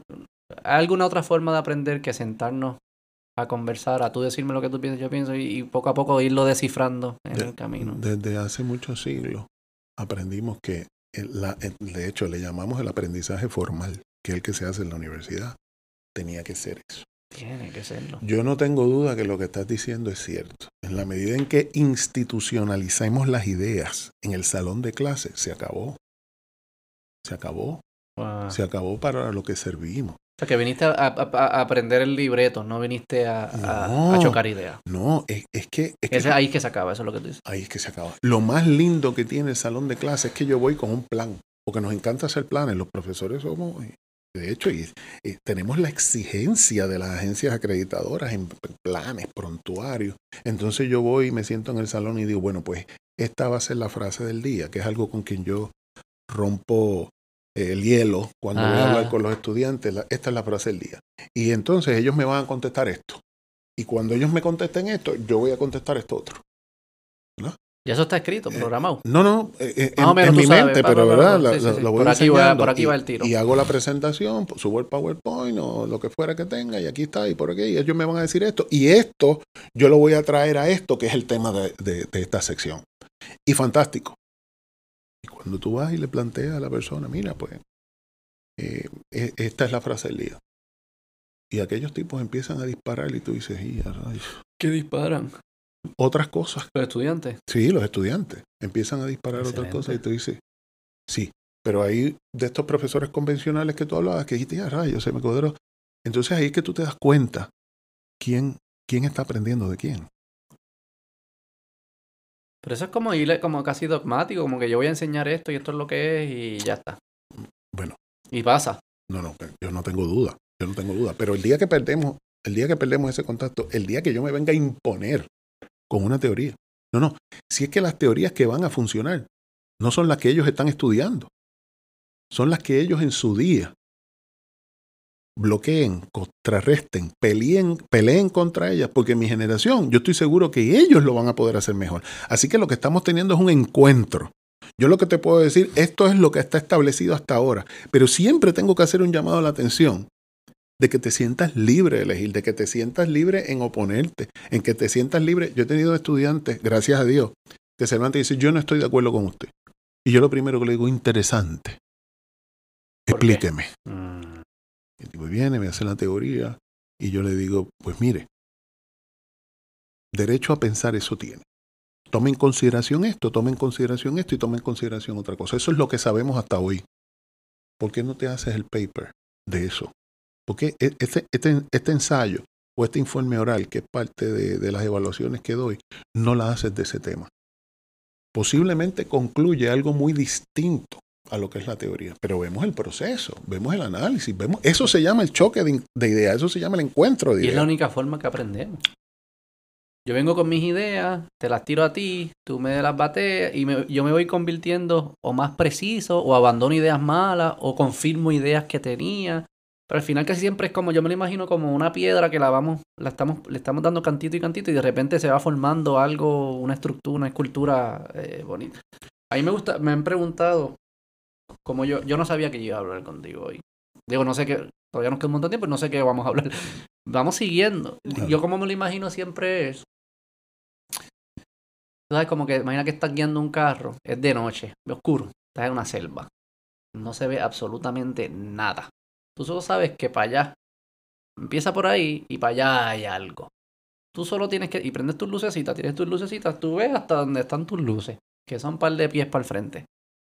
Tú solo tienes que ser capaz de mantener el carro en el- lo que tienes al frente. No tienes que saber a dónde va, tienes que confiar en que lo próximo y lo próximo y lo próximo. confiar en tus habilidades, ser honesto, buena fe, lo que fuese. Que al final van a ir produciendo algo que se va, va a encontrar un camino y después lo miras para atrás y dices, ah, esto fue lo que hice. Y la gente lo mira para atrás y dice, ah, es que era obvio que ese era el camino. Ahora es obvio, caballito. El principio no era obvio, no sabíamos por dónde íbamos a ir. Fuimos pa, pa, confiando, trae la error, pa, conversación viva. Sí, es que hay camino, porque a veces hay que hacerlo. Sí, sí, sí, pero se va a producir algo. Claro, claro, claro. Y para mí eso es lo que debe ser la universidad. Es que eso es lo que debiera de ser, un encuentro de ideas, un choque de ideas, la apertura y el espacio para nuevos caminos, para nuevas formas de hacer las cosas. Ah. Pero con un rigor. Con un rigor. No, tú no puedes venir y decir, ah, esta es mi idea, está bien, pruébamela. No, no, no, con un rigor. Sí, sí, sí. Y, y, y, un poco explicar por qué se ha llegado donde hemos llegado Claro. y que tú utilices eso Claro. para construir encima de eso. ¿verdad? Claro, Y una humildad hacia el pasado, ¿no? En ese aspecto yo soy bien conservador. Humil- humildad y respeto. Yo soy bien conservador en eso, sí. Los otros días yo estoy en una reunión, un ejemplo muy, muy pedestre, pero que viene muy al tono. Yo estoy en una reunión de vecinos y salen uno de los, de los nuevos eh, muchachos que están en la urbanización, digo muchachos, pero hombres ya, y, y dicen, por ejemplo, aquí se cometió un error tirando este tipo de piso, porque esto resbala, esto otro, yo no sé a quién se le ocurrió. Y yo que llevo un poquito más tiempo allí, y yo le digo, bueno, eso hace, eso hace 30 años que se tiró este piso. ¿Tú has puesto algún otro? A pesar de que tiene todas esas deficiencias. Porque tiene piso, porque aquellos viejos, hace 30 años, encontraron necesario que tú tuvieras un piso.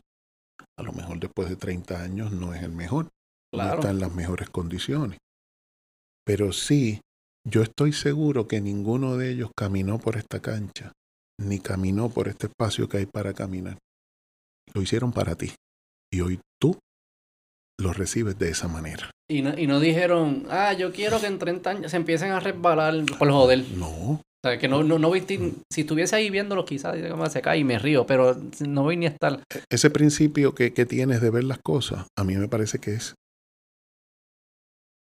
no me atrevería a decir el principal, pero es, es- es vital para poder entender que las decisiones se toman con unos datos que pertenecen justo al periodo en que se Al toman. momento, al Ah. momento. Esos fueron unos señores hace 30 años, señores y señoras de 30 años. Primero, no sé por.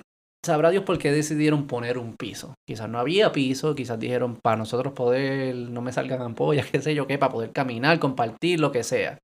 Segundo, tú no sabías qué, no es que, qué catálogo de pisos tenían. Ah, no pusieron el que me gusta, pero ¿qué sabías tú? Quizás es el único que había. Claro. No sabías el presupuesto, no claro, sabías Claro. no sabías el, el estrés del trabajo, no sabía, eh, o sea, hay mil cosas. Imagínate todo lo que influencia todas tus decisiones hoy y eso mismo es lo que lo influenciaba las decisiones en él. Entonces no, no puedes Pues hablar 30 de esa años manera. después que repara el piso. No puedes hablar Ah, eso. hay que votar la urbanización. Eh, así que, que, que sí, estoy totalmente de acuerdo. Pero sí, las universidades, yo, yo, yo tengo dos hijos, uno de tres años, tres y medio, y una que cumple un año ya mismo. Wow. O ellos son bien distintos. El chiquito es bien, es como cagao. Y yo digo, él va, su bias es a decir que no. O sea, que él, él- él- probablemente le va a decir que no a oportunidades que le debe haber dicho que sí. Y yo le tengo que ayudar a descifrar eso. A descifrar cómo cosas que me, que me dan miedo quizás debo enfrentarlas como quiera. ¿verdad? Ese es como su, su, su lado. La hermana es lo opuesto. La hermana se tira Lanzada. Ujú. se tira. Su vaya es tirarse. Lo que su, su error corre, lo que tengo que corregir es que le va a decir que sí a oportunidades que quizás le debió haber dicho que no. Y cómo descifrar que hay cosas que le deben preocupar más de lo que le preocupan. Fíjate que tienes que hacer ajuste con los Y dos. tengo que hacer ajustes. No hay nadie que está en el medio. No existe nadie que sea preciso. Todos tenemos un bias y tenemos que corregirnos para el otro. Correcto. Y, y, y- y es bien interesante. Pero no sé por qué dije A, a eso. lo mejor no es miedo, eh, porque la mía de nueve empezó así, y es que no entra fácil. Hay que, ella, ella, yo, yo no, en el caso de ella, yo no le llamaba miedo. Ella establece una distancia. Pero, ¿Y entra eventual o no? Eh, depende. Depende del acercamiento que tú le hagas. Sí. Depende. Como si- cautelosa. Muy cautelosa. Sí, sí. Entonces no te entra la primera nunca. Así Nunca. es mi hijo también. Bueno, a lo mejor Pero tam- él- él- lo, yo lo sé que él está procesando información. Porque yo Eh, soy así. lo mismo que le pasaba a la mía. Está procesando información. Entonces yo estás- venía, Esto es riesgoso, no es riesgoso. Eso. Y pues con el tiempo dice, ok, me, me voy a tirar. le puedes llamar también precavido, precaución. ¿verdad? Sí, sí. Eh, eh, ella, ella lo que hacía era, entonces tú le decías, mira, este es mi jefe, que si esto le y ella. Así de- Entonces tú te quedabas como que, "Uf, dile, este es mi jefe, y ella Claro. debiera ver como cierta empatía, porque Ah, yo le dije que es mi jefe, no, no, eso es contigo, pero no conmigo. sí, sí, sí. Hay que ganártela. Ah, Y es exactamente. importante.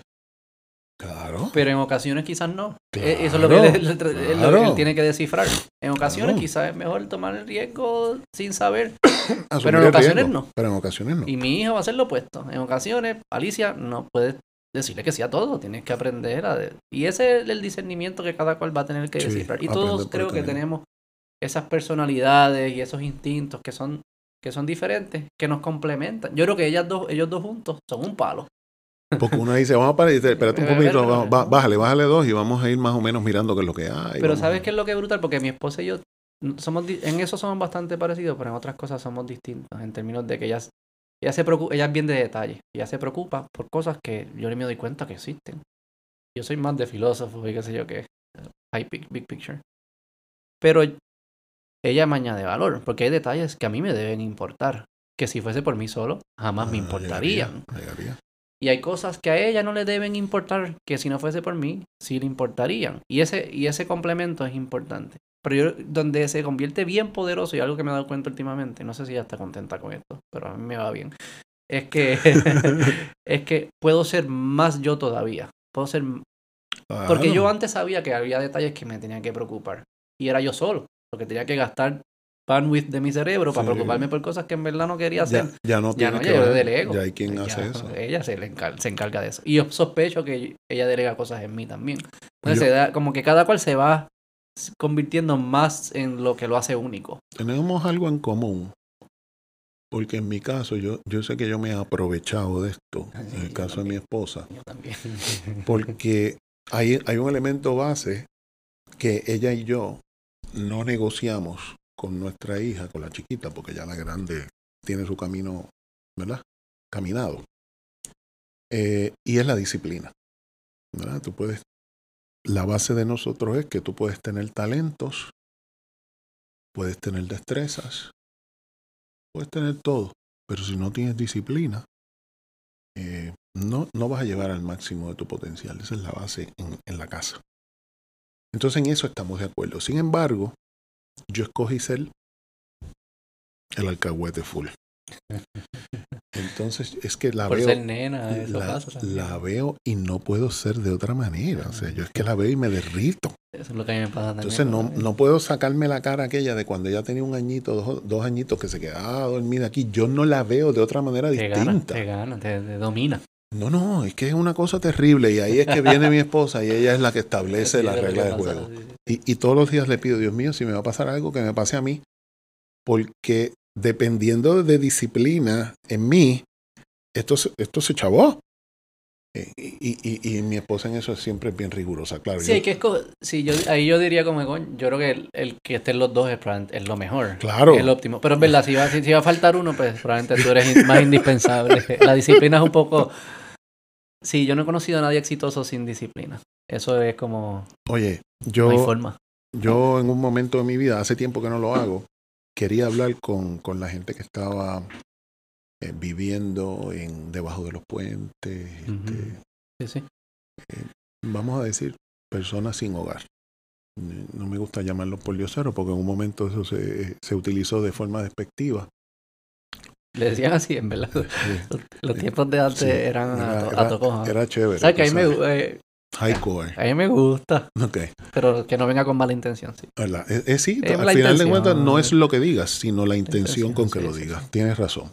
Entonces, pues, me encontré con ingenieros, Mm. me encontré con abogados, me encontré con médicos, me encontré con gente con una perspectiva en ocasiones impresionante. Mm. En ocasiones planteamientos que yo decía, wow. Y fue gente que no pudieron tolerar unos patrones de diseño que tiene nuestra sociedad y decidió salir de ellos. Y no encontró el camino de regreso. ¿Cómo, qué, qué, qué eventos eran como catalíticos en eso? Algunos de ellos hablaban de la deshonestidad que encontraron en sus lugares de trabajo que no la pudieron tolerar. Pero ¿y cómo eso terminan de, luego es de ambulantes y eso? ¿Cómo, cómo, cómo, cómo es ese, ese journey Se van, hacia, se van apartando a tal punto que se pierden en el camino, se van de la casa, dejan sus trabajos y llegan un día en que no tienen nada. Pero así, tan sencillo, como que tan... No es tan sencillo. Es sencillo en el aspecto como que no pasa nada que parece fuera de lo normal. No, no, sí, sí parece todo fuera de lo normal, pero se van desapegando. Entonces, es, es gente que sabe muchas cosas, pero simplemente que no encontraron espacio donde estaban ni en el lugar que estaban y eran, terminan siendo gente que no, no es comprendida, sus ideas chocaron, no los entendieron y ellos prefirieron en ese momento salir. No tienen modos de cómo Y no regre y, y no, y no es como que, espérate, esto no me gustó, déjame regresar. O algunos o, sea, hay, hay, o pierden esa habilidad, o que, como... Eh, tenía un amigo psicólogo que decía que eh, cuando la gente iba a la oficina de él buscando consejo, las mismas personas le daban el consejo de lo que ellos mismos tenían que hacer y lo que necesitaban era compartirlo. Pero que las soluciones salían Claro. de la misma mente que presentaba el problema. Mm. Eh, y- en ocasiones se iban a ese lugar y no encontraban el camino de regreso. Mm. Y hay algo de eso, y hay algo de eso. Entonces, yo, yo siempre por eso le hablo a, los- a mis estudiantes de la disciplina. A veces, a veces tú puedes ser radical. A veces tú, tú puedes, para llamar, eh, a veces tú puedes ser izquierda. A veces puede ser extrema derecha. A veces puede ser central. Pero, pero tienes que buscar el lugar en donde poder conversar esto a, niveles de respeto, a niveles de... Y que de ninguna manera esa, esa forma de ver las cosas te saque de poder vivir tu vida. Y yo le diría a ellos, no, tú no eres eso. Tú no puedes ser las ideas. O sea, como que yo soy, yo soy izquierda. ¿Cómo que tú eres? Tú crees en eso y te tendrá lógica o derecha o lo que fuese. No puedes ser tú. Eso no eres tú. Tú eres Melvin. Claro. Eres Y, un y papá. tengo un hijos, tengo Eres mucho más complejo que tengo- una idea política. Exactamente, exactamente. No puedes definir tu identidad bajo eso. Y de hecho, tienes que estar dispuesto a dejarla. Porque no eres tú, no, e- no te mueres si dejas estas ideas. No, de hecho, Deber- es más, sí, debería. eh, eh, eso es parte de tu desarrollo. Y- Claro. Y, decir, en, tú sabes cuántos momentos en mi vida yo he dicho, wow, estaba equivocado. Es que esto no es para el norte, es para el sur. Es que tiene que. Porque me- a mí, eh, en, en mi Está- caso, me enseñaron mirando al norte. ¿No? Y todo lo mejor venía del norte. Y un momento yo dije, a rayo, si existe el sur. Mm. La canción de Ricardo Arjona, si el norte sí, fuera el norte sur. fuera el sur. Sí, sí. Entonces tú dices, y encontré en el sur maravilla. Y dije, wow. ¿Verdad? Entonces tuve que no desaprender, pero volver a aprender. Sí, es precisar, es sofisticar, es añadir, complementar. Al final es. Y, y finalmente, bueno, pues uno escoge su, su, su camino, pero eh, eh, eso lo da la universidad. En mi caso, la universidad es un encuentro continuo de ideas. Pero tiene que empezar con. Tiene que haber algo adentro de las personas, de una disposición a que suceda. Sí. Y eso, yo no. Eso, eso es bien espiritual. Yo no, no sé qué, cuál es el dominio que atiende eso, psicológico probablemente. Pero que. Y por eso, como que yo fuese cuidado de de decirle a las personas: tú no eres tus ideas, porque tienes que ser capaz de abandonar. No estoy diciendo que no las cojas en serio, no estoy diciendo que no las defiendes si las crees, no es eso. Pero tienes que. No pienses que tú te mueres si las dejas. Hay que Y las continuar abandonas, tú continúas. Si no, No. fuese un me la fuese- si no fuese el, el día uno de tu vida, porque eso es lo que llevas haciendo toda tu vida. Asumo Sí. que no, no tienen las mismas ideas que cuando tenías dos años. Claro. Espero. Claro. Hay que seguir leyendo, hay que seguir eh, viviendo. Claro. Yo tengo que seguir siendo papá, tengo que seguir siendo esposo, tengo que seguir siendo profesor, tengo que seguir siendo abogado, tengo que seguir, o sea, ah, claro, tengo mis ideas y, y vamos a hablar de ellas. En cualquier momento. Y, quiero defender mi idea y lucho por mi idea. Y, y, se acabó. y hasta que me, me, la probaste mal y dice, Melvin, gracias. debes darle las gracias a alguien que te, que te enseñe algo nuevo. Claro que sí, y esos choques, interesantísimo, tú sabes. Pero, pero comparto contigo el hecho de que eh, la universidad también ha sufrido eh, transformaciones, la universidad también ha sufrido, este, eh, en ocasiones se ha relajado en términos de, de su función. yo, yo soy de los que pienso que sigo pensando que la educación es de nuestras instituciones sociales eh, importante. En ese sentido, si, si, si me parece a mí que, que un pueblo educado es un pueblo que, que va a seguir teniendo oportunidades, eh, que va a seguir, que va a poder seguir mirando al futuro con humildad y con respeto a su pasado. Eh, y, y, en la medida en que yo me creo eso, eh, encontré que ese era sí. El camino adecuado y el que yo servirle esta otra etapa de mi vida. Yo no sé si... Porque se usa mucho... Sí, educación, aprendizaje, conocimiento. No es lo mismo que escuela. No, es lo mismo que universidad. No necesariamente. Son componentes. Son componentes, son mecanismos para, para avanzar esos valores de conocimiento, aprendizaje, de educación. Eh, sí, porque... Yo no sé, porque digo, y no sé, los cavernícolas tenían educación. No había escuela, pero había educación, estaban aprendiendo. Si no, no, hubiese, no estuviésemos aquí. Este, yo no sé. La yo no sé si mis hijos van a la universidad. Yo no sé qué va a pasar con esa institución de universidad. No me queda claro hacia dónde va. Por varias razones que estoy viendo. Este, primero los costos que suceden. Sé que están las escuelas públicas aquí, esa la universidad pública aquí, pero el, hecho de que no lo estás pagando, alguien lo está pagando y son bien costosas. está, aunque para estudiantes sea la matrícula, que eh, probablemente no es tanto, pero al final están pagando, qué sé yo, 20 mil dólares al año por estudiante, algo así. En las más baratas del mundo, ¿verdad? Eh, te vas a Estados Unidos, 60 mil, 70 mil, la privada. Me parece como un, un mecanismo bastante costoso para lo que se busca conseguir, especialmente en los tiempos que vivimos hoy en día, donde la información, el acceso a información es, casi gratis, eh, ¿verdad?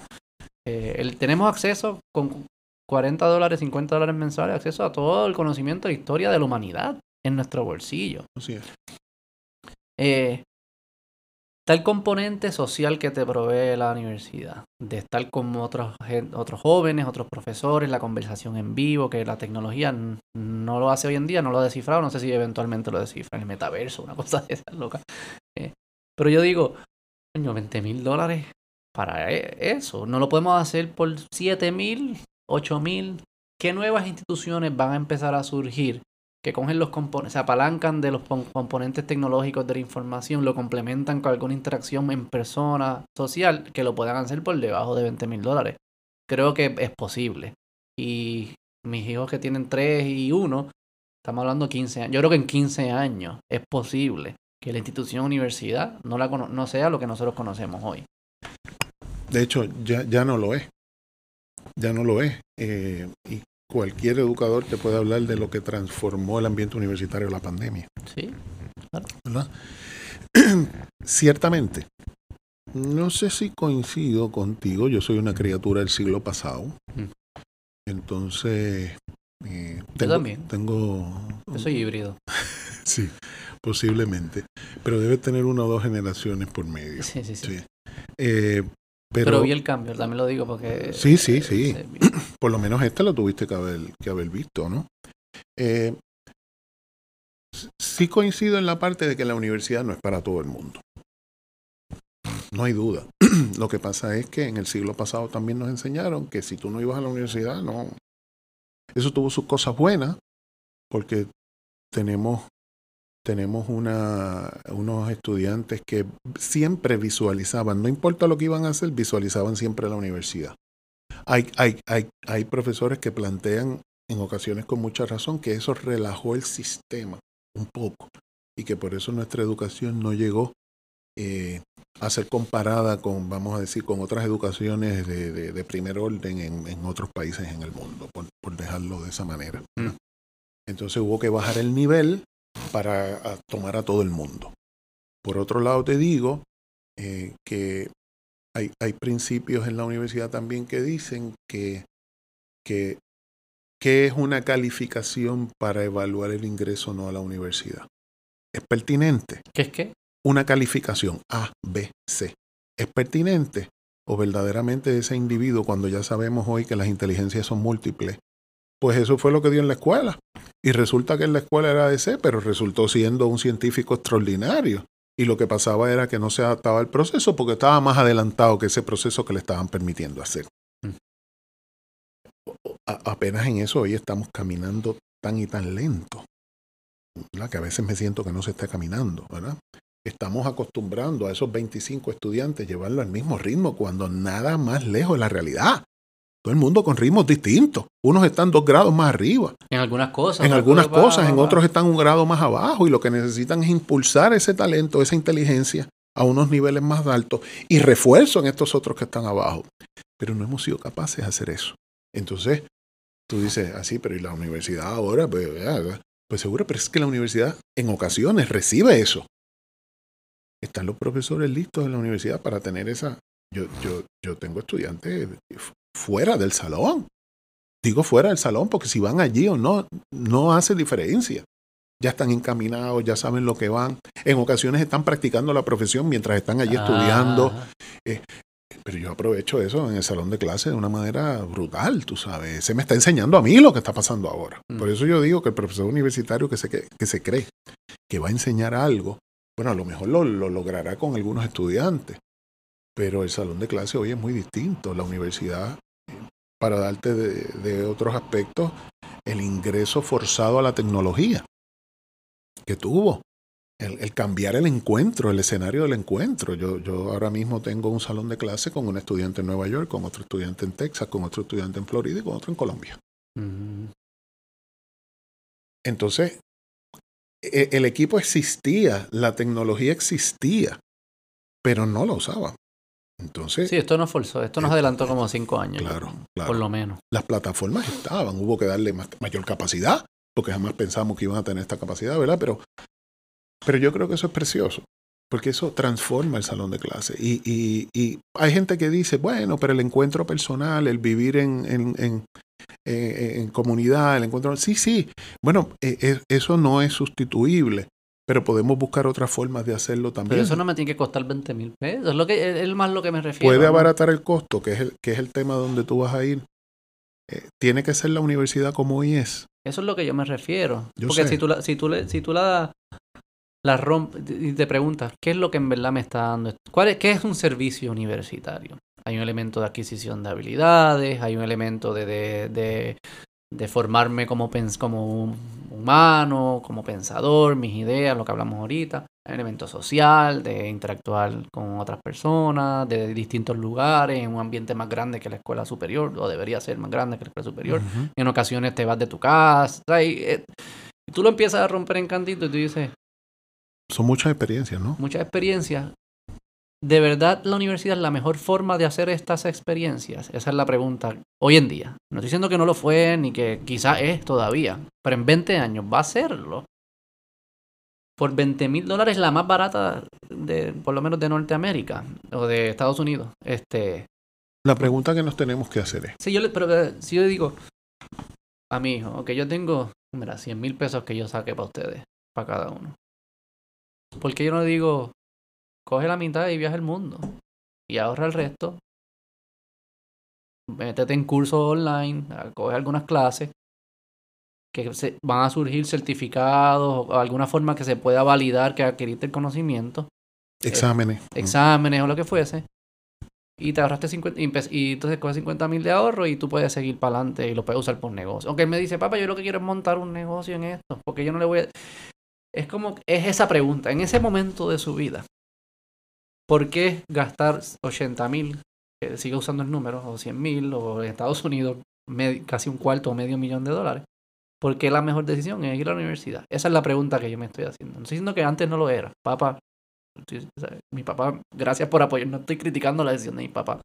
Estoy diciendo, en 20 años, yo me haría esa pregunta. Bueno, mira, una, una, desde mi punto de vista, una, una, una ruta que no debe perder la universidad, como las otras instituciones que hemos hablado, es adaptarse a los tiempos. Hoy hablamos de una universidad eh, para la edad mayor, en donde ya, como tú muy bien planteas, no son cursos universitarios, son destrezas que estas personas de edad mayor tienen que buscar adaptarse al mundo que están viviendo. Por ejemplo, el uso de un teléfono celular. Son cursos que se curso de la universidad? Que se, no, no, no, universitario como lo conocemos tradicionalmente de tres créditos, pero ya estamos pensando en una universidad para la tercera edad, adulto mayor, como tú le quieras llamar. ¿verdad? Entonces la universidad se va adaptando. La universidad ha creado todo un departamento de educación continua y cursos técnicos. Porque ya para la fabricación de eh, eh, repostería, un dulce, ¿verdad? Un postre, eh, posiblemente no tienes que ir a esa otra universidad que tú hablabas. Puedes hacerlo de otra manera. Entonces, ahí la universidad lo que hace es transformarse, pero sigue siendo universidad. Ok. por, por un lado. Entonces, me estás hablando de los costos, ¿verdad? Que también lo tenemos que tener presente. Pues, pues, tiene, tiene que buscar las herramientas para seguirse siendo accesible para aquellos que respondan a esa necesidad en particular de la preparación universitaria como la conocemos.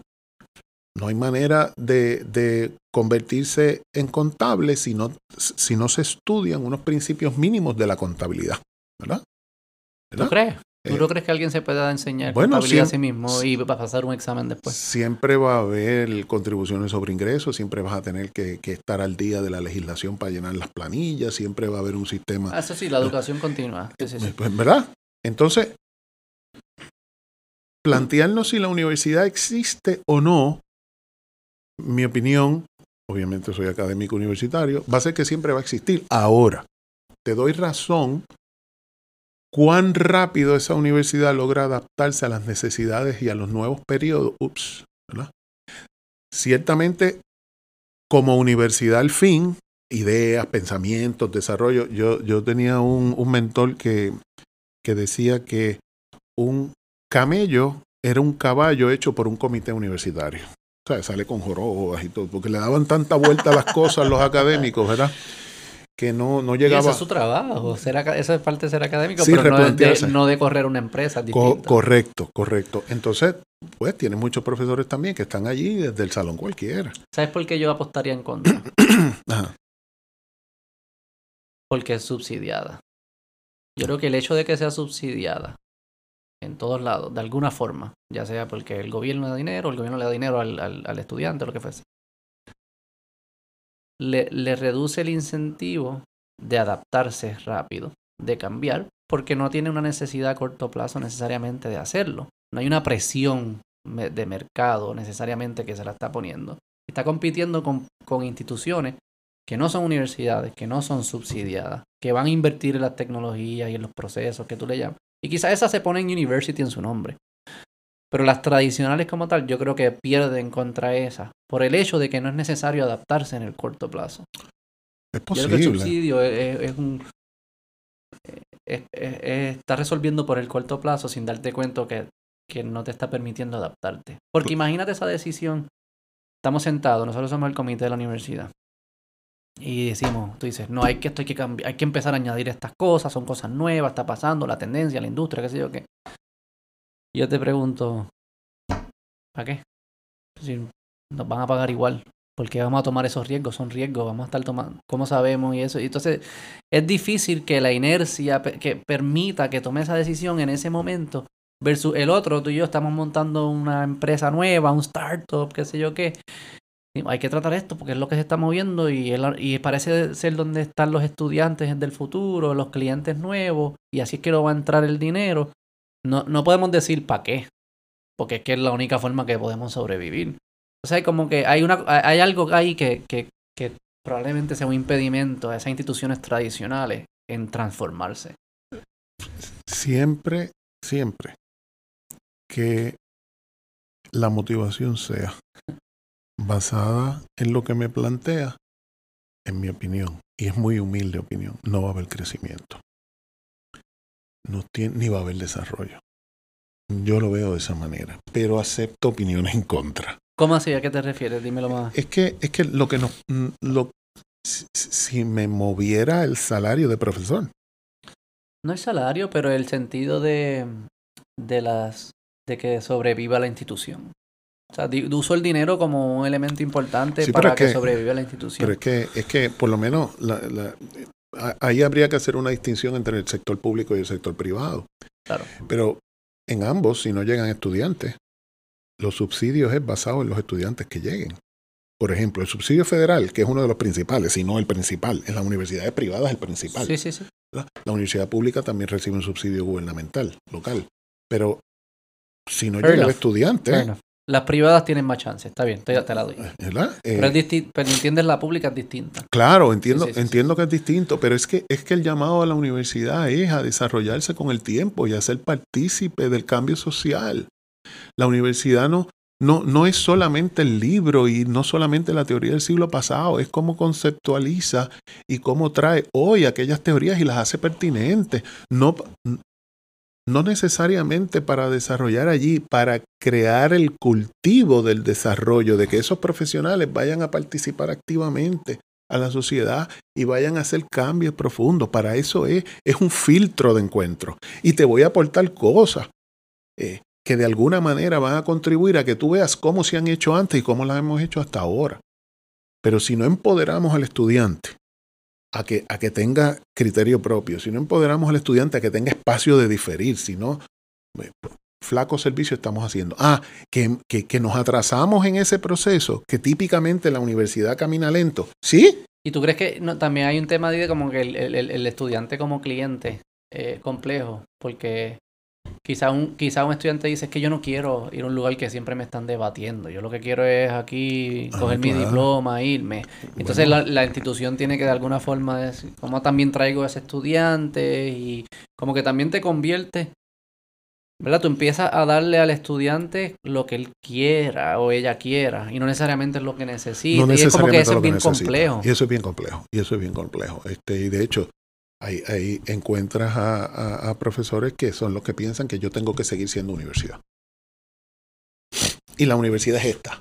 Sí, sí. Y no hay otra universidad. Esa, eso, esos, esos choques y esos encuentros tú lo encuentras dentro de la, de la propia universidad.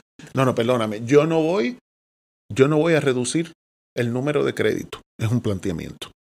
Eh, el número de créditos de un bachillerato, de una maestría, de un doctorado, tiene que ser tanto.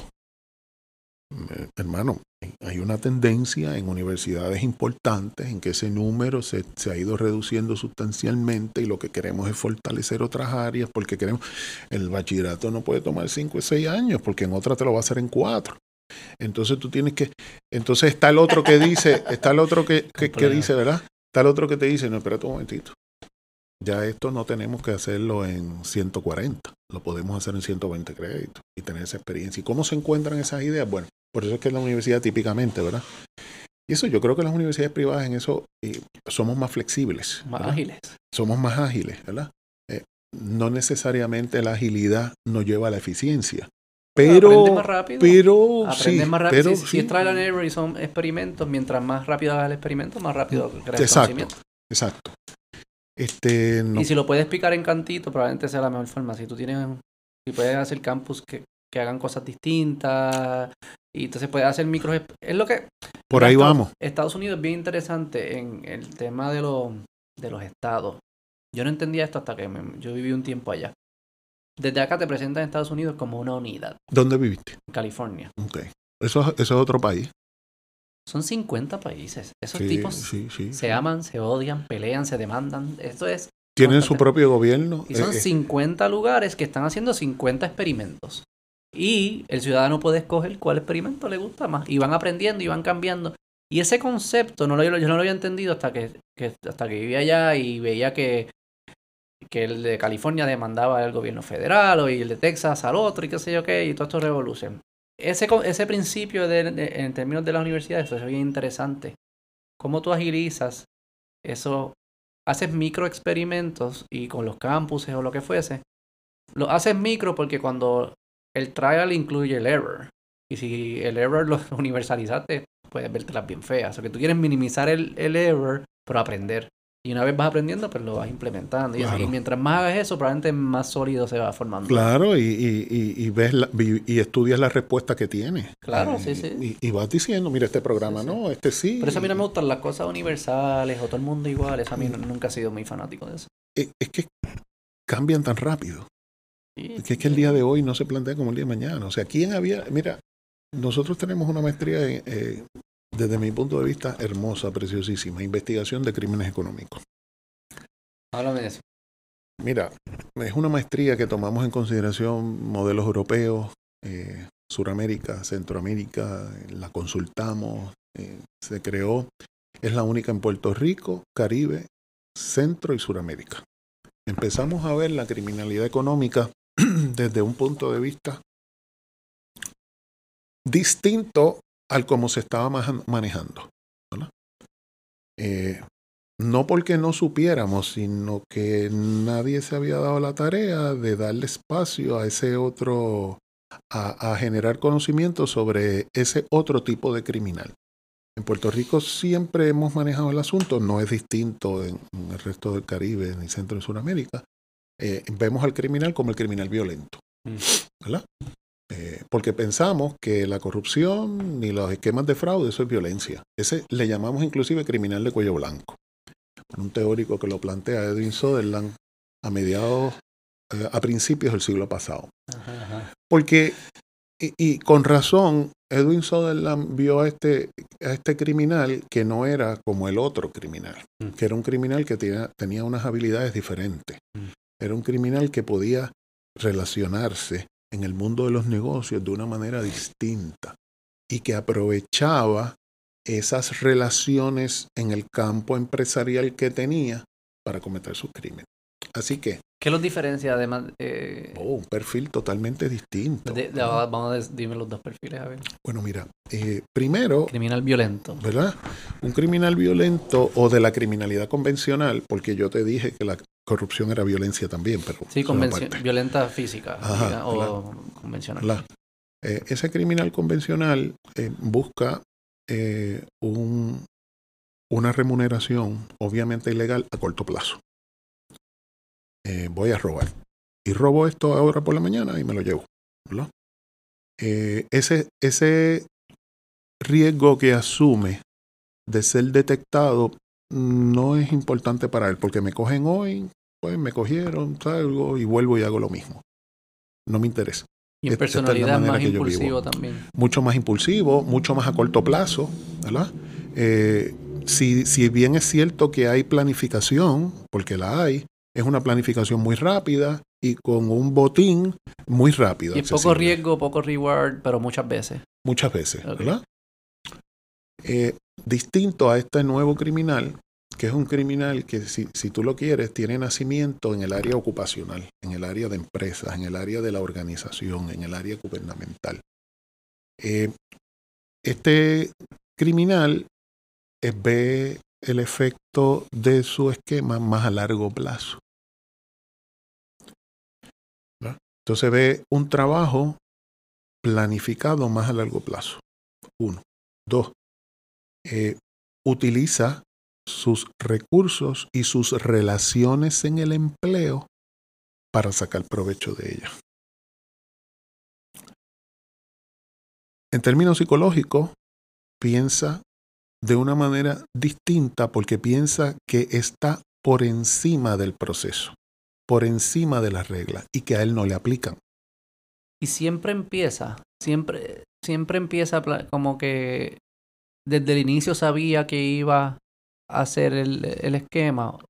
Por ejemplo, como que yo he visto algunos también que como que empiezan a hacer algo que es, es- es- es legal, no, no, no tenían sus planes y en una como que estaban pillados contra la pared y dicen, va a ser, como tú dijiste, la, la- esta vez nada más. Y, Encuentran la oportunidad para intervenir. y después ahí que se convierte como un esquema. primero observan todo. eh, eh, eh, no, no es que son parte del mundo legal, son del punto legal, ya están haciendo Y negocio. son buenos, ¿verdad? Segura, seguro que sí. eh, eh, pero, pero es importante entender que no se ven a sí mismos como criminales. Ninguno de los dos. El, el, el, No, no, el convencional El sí. convencional sí, él está claro. Y sabe que si lo cogen va para adentro. Este no. Porque este primero piensa que está por encima de ese proceso. Ese proceso es para los ciudadanos comunes. No le Mm. aplica a él. Un narcisismo. Ah, eso es uno de los criterios que establece la psicología. Egocéntrico, narcisista. Mm. ¿verdad? Entonces él está por encima de los procesos y eso no le aplica a él. Eso es para el ciudadano común, para nosotros, pero para él no. Y otro no se visualiza como un criminal porque si no lleva a cabo el negocio de esa manera, no va a recibir más beneficio. Así que para jugar tengo que pagar. Y cuando cobre, tengo que remunerar a aquellos que hicieron posible esta ganancia. Eh, pero, pero, ¿y las reglas y la ley? Yo no. Yo soy un hombre de negocio. ¿verdad? Así que un poco se visualiza así de una manera distinta. Y cuando tú te vienes a dar cuenta de cómo funciona el negocio, eh, y aquí tenemos que añadir elementos políticos, aquí tenemos que añadir elementos de filosofías antiguas de gobierno, tenemos que, pues te das cuenta que, que el espacio de esa gran remuneración la tienen estos individuos, o sea, que funciona, Claro. porque si no funcionara no le dedicarían tiempo. Claro. Así que funciona. O sea, que ellos sí son, a, distin- a distinción de- del otro, ellos sí son más racionales en el sentido Totalmente. como que de costo-beneficio. Sí, totalmente. No es el impulso. No, no, no, no funciona. Esto no cuadra. O sea que ahí sí la toda la, la prevención, por eso la prevención, ahí sí, Sí. es útil, los incentivos, en- los penalidades, ellos sí están calculando. No, no, sí, No sí. es como el otro que a veces es como que no importa lo que yo voy a tirarme como quiera. Es una, es una, ok. es una criminalidad muy pensada y, y- y el problema que hemos tenido como aparato de justicia criminal respondiendo a ella es que en ocasiones la hemos tratado como la criminalidad convencional y no lo es. Y utilizamos recursos de la criminalidad ¿Cómo convencional. cuáles? Eh, eh, no hemos educado al aparato para este tipo de esta, de esta nueva criminalidad. No lo hemos educado para pensar, si- siempre que tú vas al aparato de justicia criminal, tú, tú entiendes que el aparato de justicia criminal va a poder detectar este mal y lo va a poder erradicar si lo llega a coger. Este no es más fácil. Yo No. es más difícil No. porque a primera, así a primera instancia, y te digo por qué pienso que, y me dices que no estoy mal. Como el otro es tan impulsivo, es como, lo voy a ver a un extremo, digamos, y sé que sabes mucho de esto también, como lo- los psicópatas, serial killers y eso. Y psicópatas. Eh, tú no puedes,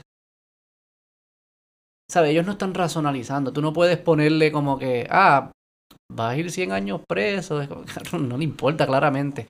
O sea que es difícil influenciar su comportamiento porque es tan distinto al comportamiento de los demás en términos de cómo calcula costo-beneficio. Hay algo ahí que le está diciendo que se siente bien, que no tiene sentido para más nadie. El de el, el- el- el de cuello blanco, así se le dice. El de, Sí, cuello, sí, el de sí. cuello blanco, como parece ser que está calculando usando las mismas fórmulas que nosotros, sino lo único que no tiene son los- la ética. Pero la, la fórmula es más o menos la misma, que yo la entiendo.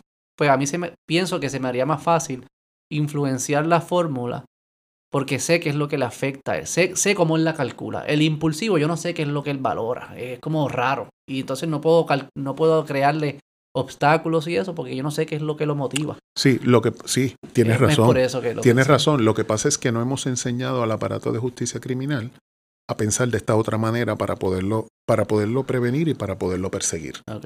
Entonces entran unos elementos de poder importantísimos, ¿verdad? Por las relaciones son poderosas. Claro. ¿A quién investigo y a quién no? ¿Quién determina eso? Lo determina un oficial del gobierno. Y si yo estoy haciendo negocio con el gobierno y el gobierno se está beneficiando de eso, ¿lo investigo o no lo investigo? Y son Oh. buenos, son buenos también. No, so- no solo son buenos posicionándose, asumo que son buenos también no pareciendo distintos. ¿Verdad? Claro, O sea, no. se- es difícil decir, Sí, por- menos que tú sospechas, pero no siempre el que sospecha es el que es. no, porque vuelvo y repito, son hombres de negocio y los negocios son legítimos ante la apariencia. Estas personas dan donaciones a entidades benéficas. claro, Estas personas se manejan en círculos de poder. Vamos a llamar la cosa como es. claro. se aportan a campañas políticas, aportan, así que es natural. Ahora, ¿qué pasa? Que al momento cuando vamos a hacer el negocio, ahí es que intervenimos. Ahí es que la cosa es distinta, por un lado. Ese tienes uno.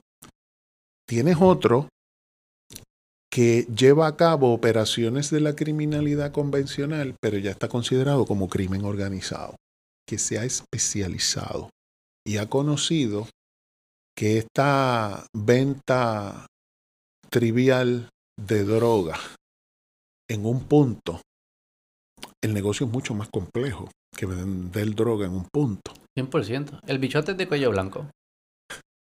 No lo visualizamos como eso, pero sabemos que detrás hay un aparato. Pero se parece más al de cuello blanco, en, probablemente en su psicología y los cálculos, que el impulsivo. Claro, pero es que... De que eso es una mega organización bien complicada. Es súper complicada. Gracias.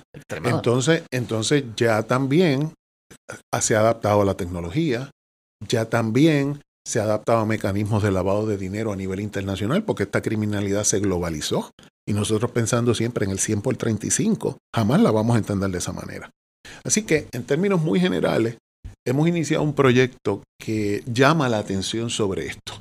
Los estudiantes me dicen, no, pero eh, excelente, porque yo voy a salir especializado. Mira, eh, a mí no me gusta hablar de las especializaciones, a mí me, gusta conversar mm. de, algunos aspectos. Pero sí le hemos dado la oportunidad en esta maestría al estudiante que empieza a decir, ups, esto no, no es. Estamos hablando de una criminalidad internacional, estamos hablando de un desarrollo en una criminalidad financiera, adaptación a los medios tecnológicos impresionantes.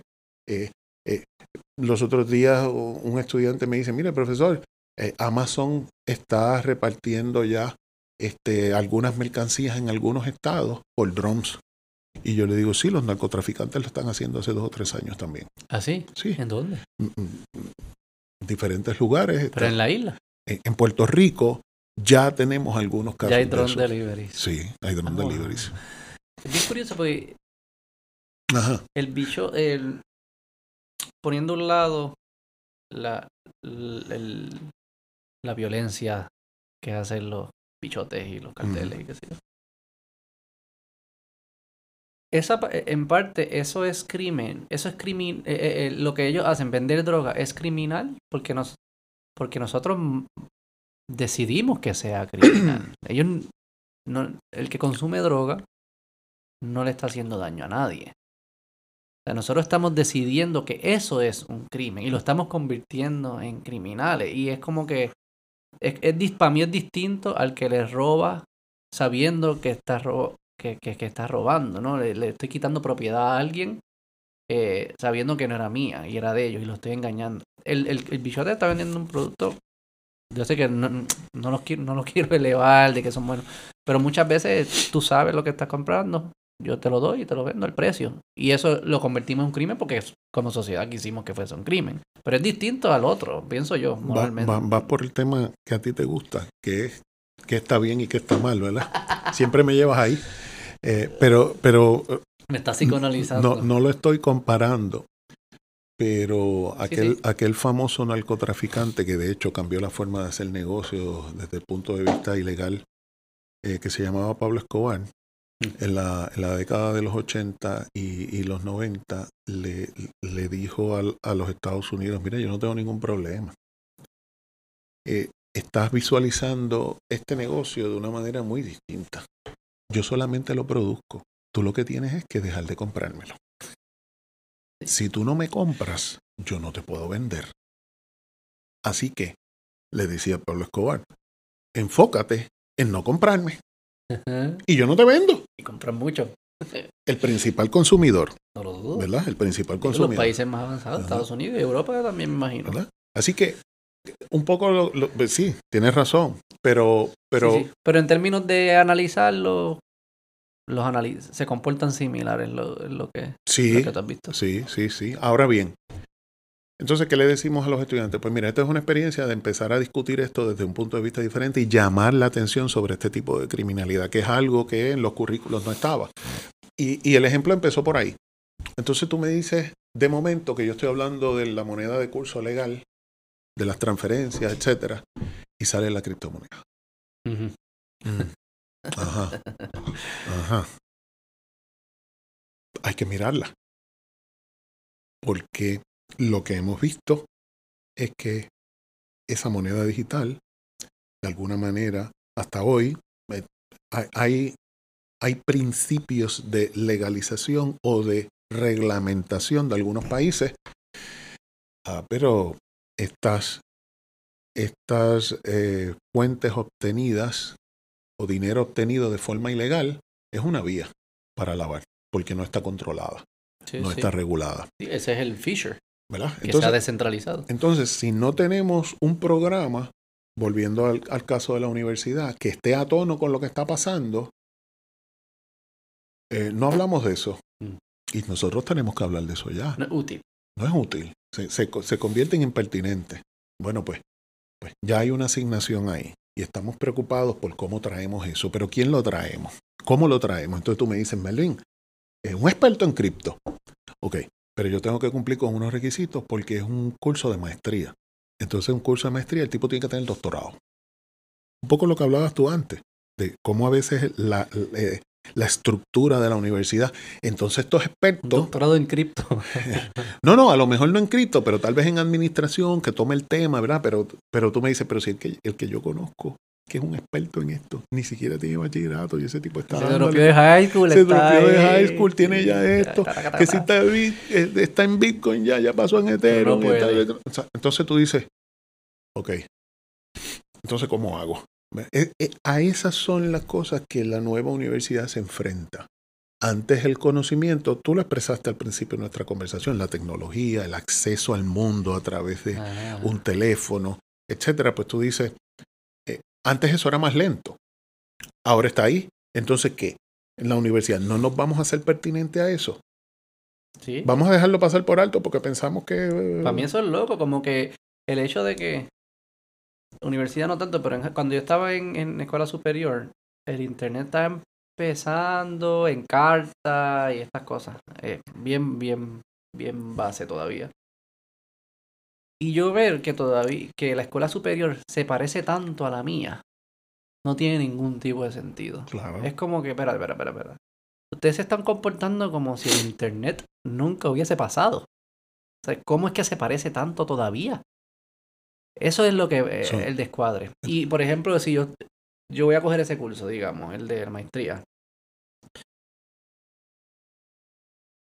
Si lo estoy haciendo porque necesito un diploma para entrar en industria, probablemente lo tengo que coger en la tuya. Porque eh, me da el diploma que la industria respeta, que es de la universidad. Claro. Si estoy haciendo por aprender, yo no la voy a coger. Yo la voy a coger con el tipo de cripto en YouTube.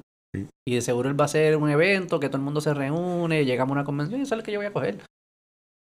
Eso que yo creo que va a ser bien importante en esta evolución de la universidad es la industria. Claro. ¿Qué hace la industria? Porque yo entiendo por qué la industria usa el diploma. Porque dice, espera, ahí me llegan 100.000 resumés.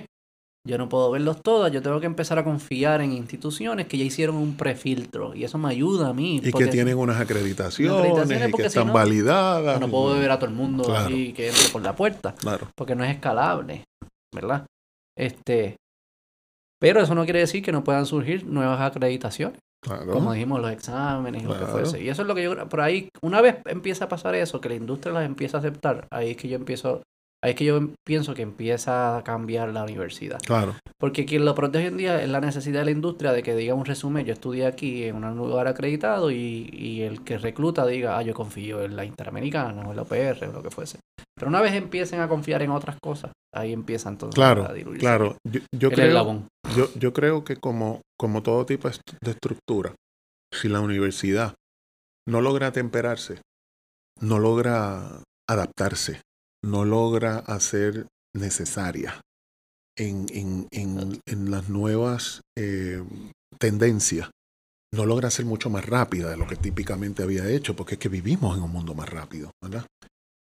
Mm, va a confrontar problemas y está confrontando problemas. Sí, de relevancia. Exacto. La, la, realidad hoy en Puerto Rico es que también hay menos estudiantes. Mm. La, la, demografía se ha reducido, por lo menos eh, el, el, el, en, estudiantes universitarios.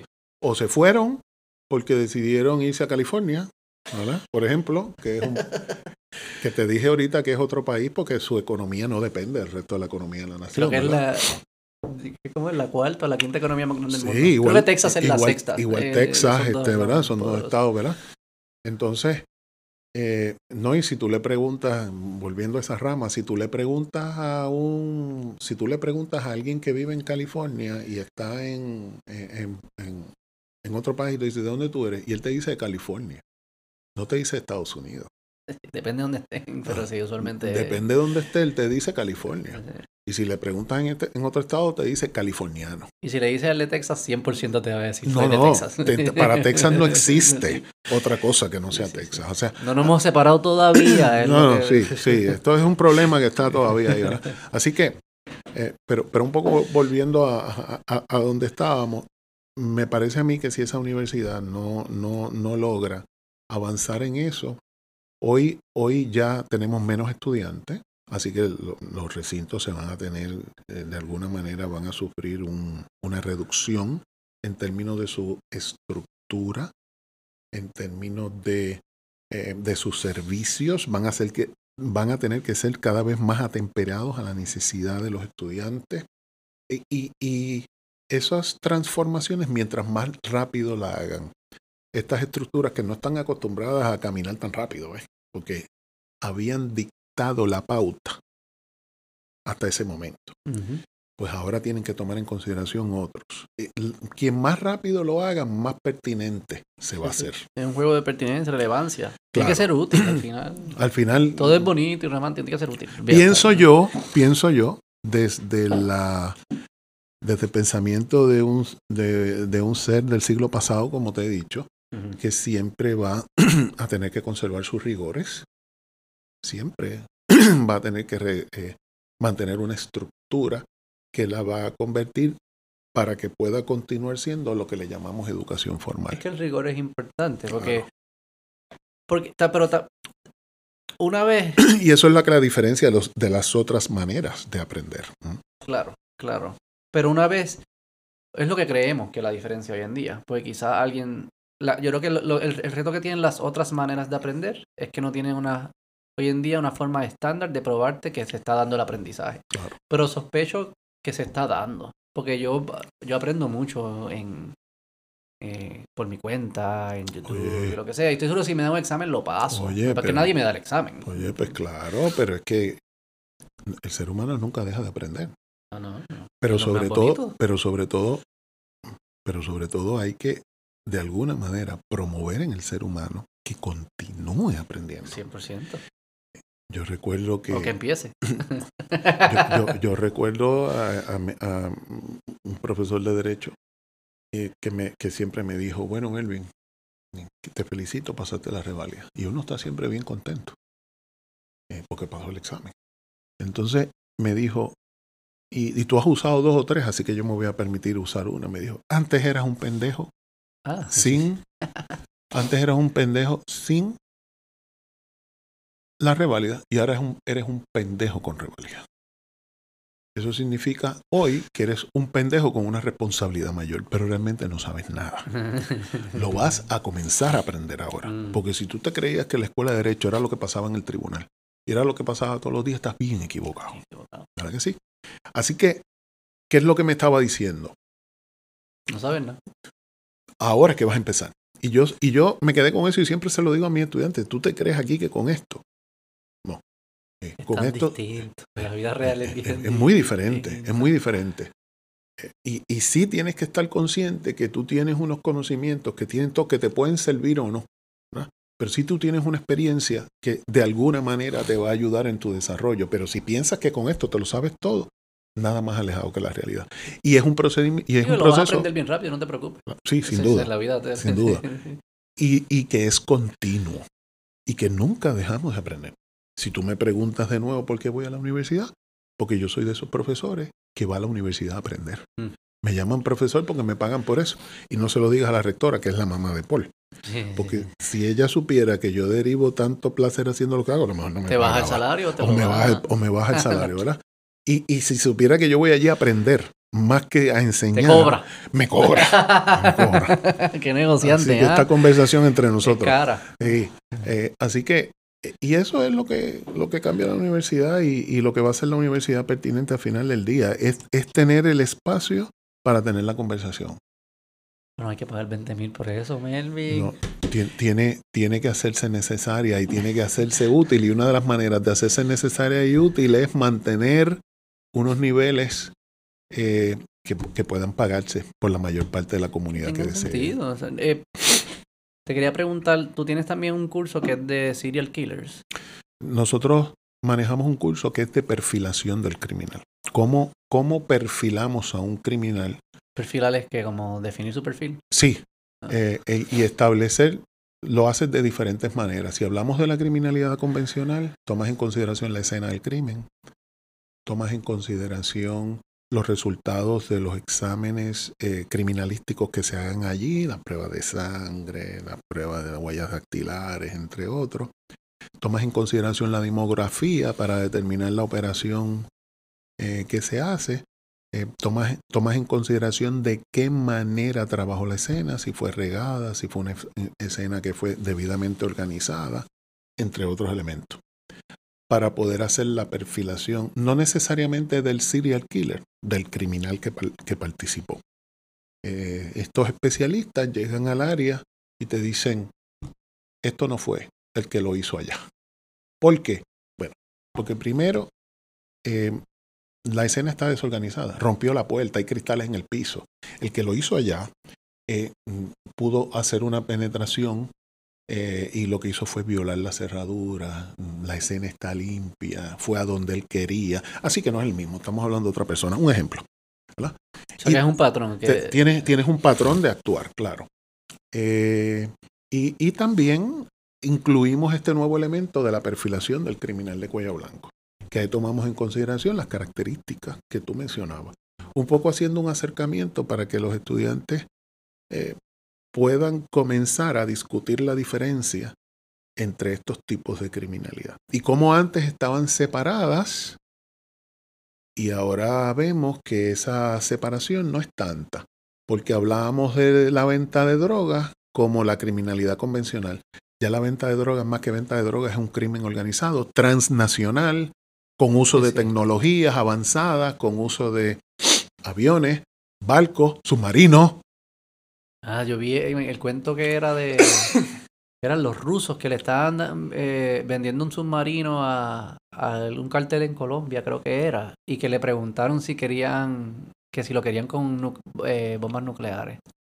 Los rusos, los rusos le dijeron, le dijeron, mira, tengo el submarino, eh, para confirmar la orden, para el PO, el PO, ¿Es, con esto, sin esto? ¿es con nuclear o sin nuclear? Pero, o sea, entonces... Hay que reírse. Sí, hay que reírse. Eh, así que sí, eh, hacemos un acercamiento. Y el serial killer... El serial killer me parece que tiene muchos elementos de cuello blanco. ¿El serial killer es arbitrario? ¿Tiende a ser arbitrario o es, es siempre premeditado, asumo, ¿no? Porque tiene que buscar la forma... Lo que sabemos de ellos es que son patrones. Hay algunos que escogen víctima con ciertos tipos de características. Mm. Pero hay otros que escogen víctimas al azar, siendo el mismo. Sí, porque... O quizás están tan duro que no hemos encontrado el patrón. Puede ser, puede ser, ¿verdad? Eh, pero, pero sí sabemos que son... Porque el patrón de él es víctimas al azar, que no tengan el mismo, ¿verdad? Ah, pero sigue siendo un patrón.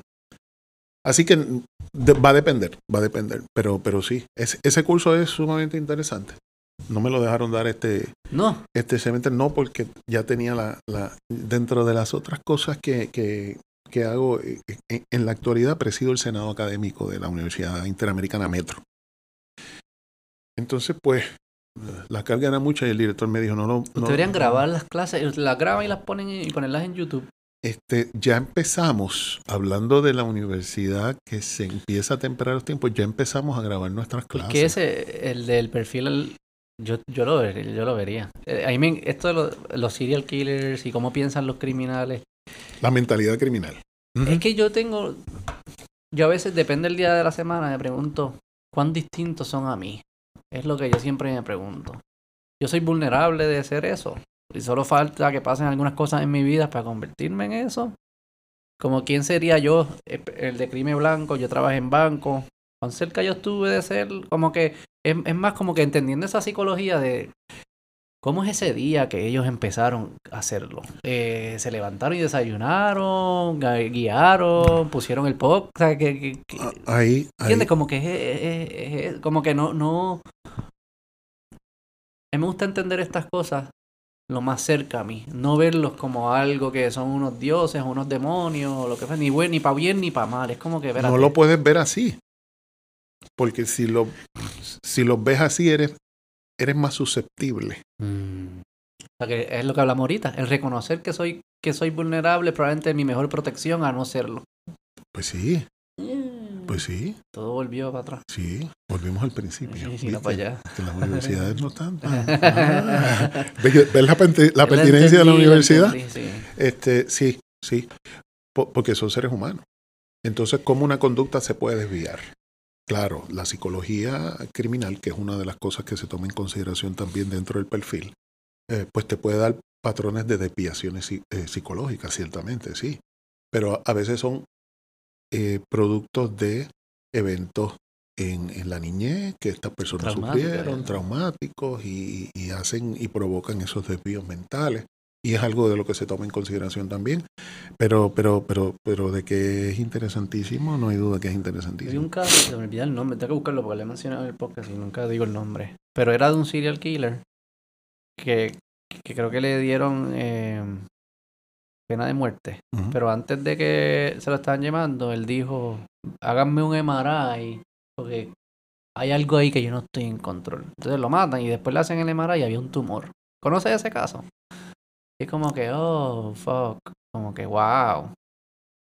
Eso es interesante. Como Sí. que en términos morales es interesante. ¿no? En Eh, es como que, wow, no tenía control. Pero ¿qué, qué, qué- quiénes somos nosotros para decir que los que no le encontramos un tumor es porque no, todavía no tenemos la tecnología de encontrar ese tipo de, de tumor? ¿no? Que en 100 años quizás inventen un MRI que es más preciso. O sea, mira, ahí sí había un tumor, para que ustedes no lo sabían.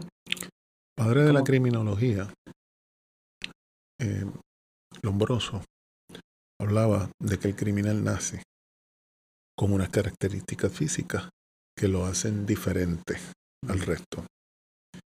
Eh, e- esa, esa teoría se abandonó por la sociología moderna y básicamente hay un acuerdo en que el criminal se construye a través de las experiencias que ha tenido en la vida, sobre todo en las etapas de desarrollo de la personalidad, etcétera. Con eso nos ayuda la psicología Claro. y, y podemos establecer el ambiente si tiene alguna eh, intervención en la mente humana, el ambiente en que se desarrolla, Claro. el ambiente Sí, familiar, social, exacto. Sin embargo, más de un estudio que se han hecho de criminales, sobre todo este que recuerdo último de un ofensor sexual, se determinó con un eh, eh, scan de su área cerebral que eh, y él lo pudo expresar y él lo que dijo fue tiene que haber algo en mí distinto.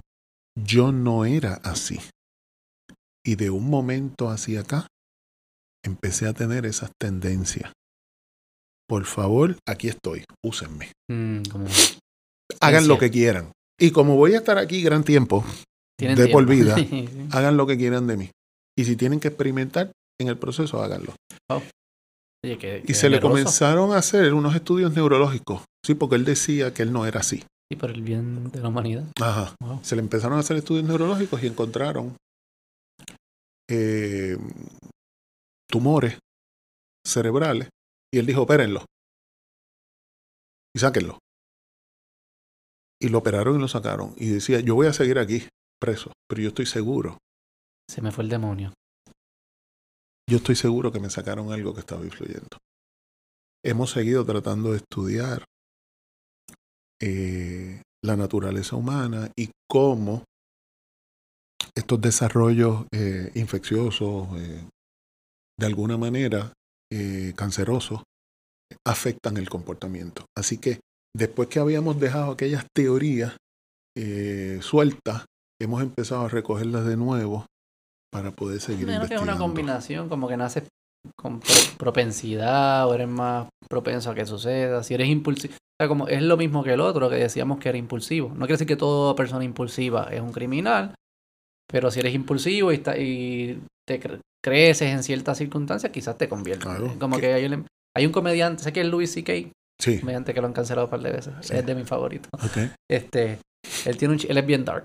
Él tiene un chiste que, que él dice que los pedófilos, dice como que, mano, los tratamos, a los pedófilos se trata bien mal. Como que la sociedad, eso es el peor crimen. Sí. Si entras preso y, la, y, los, y los Es presos castigado, saben, exacto. ah, ahí sí que te jodiste. Es castigado por la Ah, propia por comunidad. por los propios sí. criminales, qué sé Sí, yo, lo tratamos súper mal. Este, y él dice, y aún así lo hacen. Él dice, se tiene que sentir cabrón. Es lo que él dice. No, no para mí, para ellos, como que para ellos. Y es un chiste, obviamente, pero es algo bien profundo lo que le está diciendo. Como tirándole todas las motivaciones que, te- que, que conocemos nosotros como seres humanos, todos los incentivos y penalidades posibles, el carrot and the stick. No lo hagas, si lo haces, la vas a pasar fea, fea, fea en la cárcel, pero horrible. La cárcel es mala, no quiere ser un pedófilo. Y hay un directorio que después se publica Publica, para ¿sabes que tú cómo? sepas si hay uno en tu comunidad, O etcétera. sea, le tiramos todas las amuniciones que tenemos para, eh, ¿cómo se dice en español? Deter, como para... Evitar, para evitar, para evitar que lo haga. Como que si lo hace es bien malo. Y aún así hay gente que lo hace. Tiene que haber, tiene que estar pasando algo allá arriba que, que no, no cuadra, porque no, no, tiene- no, no es un cálculo. Ese es distinto al de cuello blanco. El de cuello blanco está calculando riesgos y beneficios. Esto no es riesgo y beneficio. O, o no valora las mismas cosas que nosotros valoramos. Y podemos decir que eso es- puede ser una enfermedad o no, no sé. Pero es algo, es una aberración a la normalidad, de que valore algo tan distinto. No valora libertad, ni vida, ni dolor, ni nada. Y lo que sé de la psicología es que abandonó el tratamiento porque, y, y cuidado que, que la psicología recibe, ¿verdad? Y sobre los pedófilos en particular no hay tratamiento, lo declaro como incorregible. ¿Y qué se hace? No, nada, no se puede hacer nada, por eso es que lo etiquetan. Sufre una etiqueta social. Y están buscando entender cómo quizás no es corregible, pero es prevenible un futuro pedófilo. Identificar quién va a ser. el- Seguimos estudiando. Pero hoy te tengo que decir que ya no hay tratamiento para este Es tipo. mala suerte. se, acaba, se acabó. ¿verdad? Ahora, si la ciencia pues nos ha, nos ha ido un poco eh, orientando sobre que puede haber condiciones que ocasionen tendencias en el comportamiento, no necesariamente en Digo, el si uno ve las recientes como lo que sucedió en la iglesia, de los sacerdotes, también hay como muchos coaches. Parece que es como una figura de autoridad en, Ah, claro, sí. eh, con, con- o sea, no, es- no es el tipo que está caminando por ahí. Autoridad, imagino poder, qué pasa, pero autoridad, poder, ¿verdad? exacto, autoridad, poder, confianza ciega, Eh, que las figuras de esos niños, los padres, vean esas autoridades como un posible eslabón a- de crecimiento económico social. O sea, que el, sacerdote tenía un poder en comunidades de que tú no te quieres ir en contra del sacerdote. No, Igual un coach, hacer. igual un coach de los de gimnasia ese, que Sí. era el coach que era el, que, que te llevaba a las olimpiadas. Es como, come on, o sea, tú no te quieres ir en contra del que te va a decir de las olimpiadas. Y que- cierra, y cierra mis puertas en el deporte, en Exacto. general. O sea, que como que tienen... Sí, probablemente, esos son lugares propensos. Quizás se puede dar la misma filosofía que haces con riesgo. ¿Cuáles son los lugares propensos para que sucedan estas cosas y tratar de entender Y siempre, cuál es la dinámica? y que siempre la figura del poder y las relaciones está presente. Sí, porque, porque como es parte- impunidad. Claro, es parte de la dinámica humana, al final de cuentas. Pero también es, es en- en tratando... Ves que yo dije impunidad ahí, pero también le estoy, le estoy, estoy asumiendo que usan mi lógica. Y yo creo que ese es el error que a veces cometemos con estos criminales. Ellos no piensan... Kim Jong-un, el de Corea Norte, no puede estar pensando Como tú piensas. como yo pienso. No hay forma. Putin no puede estar pensando. Hitler no podía estar pensando como nosotros. No hay No. forma que No. piensen. No, Porque no llegarían a lo que hacen. Es- y yo creo que es imposible. Como que si tu, tu cerebro te está diciendo no lo hagas, eso es súper malo. Y tú, como ignorar eso a tal punto que hacen las, las cosas que hacen. Yo creo que es más probable que no tengan la señal. La perfilación criminal 101. ¿Ah, sí? Si investigas desde tu propia forma de pensar, no, no vas a llegar a la solución del caso. Tienes que pensar como él. Mm. Por eso, por eso nosotros un poco enfatizamos en que el investigador tiene que tener un- unos principios, unos valores muy establecidos. Y en ocasiones basamos esos principios y valores en figuras como la fe, eh, cosas que sean mucho más poderosas de que nosotros somos capaces de comprender, ¿verdad? Mm. Eh, y, y que creemos sin verlo, ¿verdad? ¿Por qué? Porque Ah, si, si, si, si, si tú, para la religión. si tú consideras, oh, sí, definitivamente, Eh, porque si tú, si tú tienes que pensar, y, y los perfiladores tienen que pensar como esa persona So que que no hay están buenos, perfilando, no hay perfiladores ateos buenos. puede haberlo, ¿verdad? puede haberlo. Yo creo que hay tantos buenos ateos como tantos buenos No, cristianos. pero tú dices que tienen que haber una capacidad de... Es un leap. Sí, De que... Y tiene que tener una capacidad también de... De no juzgar. claro. Es como que, mira, olvídate, no estamos definiendo si está No. bien o mal. Estamos definiendo cómo es que se comporta. Si tú fuese él o ella, ¿qué tú harías? No te juzgues a ti. Es como un No, actor. no. Estás tratando de como que Sí, imaginarte como si fuese estás asumiendo ese rol. Y, de- y si tú logras pensar como esa persona va a pensar, eh, vas a hacer avance desde el punto de vista de investigación. O- Oye, y cuidado, y desde el punto de vista de prevención también. Claro. Mm, Te voy a dar un ejemplo de, de un caso que, que- que trabajé como consultor en, en Colombia, en Bogotá, de, en una organización que se dedica eh, un poco a, a reducir la, in- la incidencia o trabaja con la prevención de, de crímenes financieros. Mira qué sencillo. Eh, qué sé yo, Bogotá nada más tiene una población, solamente la ciudad de Bogotá tiene una población entre 8 a 10 millones más wow. o menos. Solamente Bogotá. Entonces, se empezaron a observar un aumento en el hurto de vehículos de motor en unos lugares en particular, pero sin precedente. Entonces, estadísticos y demógrafos dijeron, "Mm, interesante, vamos a entrar la data de todos esos incidentes. Y entraron la data al sistema y creo que fueron 5 o 10 años hacia atrás. Y observaron pudieron determinar que los picos de esos hurtos de vehículos de motor era por temporadas. Entonces, investigamos qué ocurría en esas temporadas, en esos lugares en específico. Llegaron al punto que los asociaron con unos conciertos masivos que se realizaban en esas De comunidades. reggaetón. Eh, sí. Among other No things. salen de una. Among other things, ¿verdad? Entonces, dijeron, vamos a hacer algo. Eh, ¿Dónde, ¿Dónde eso está el mes que viene?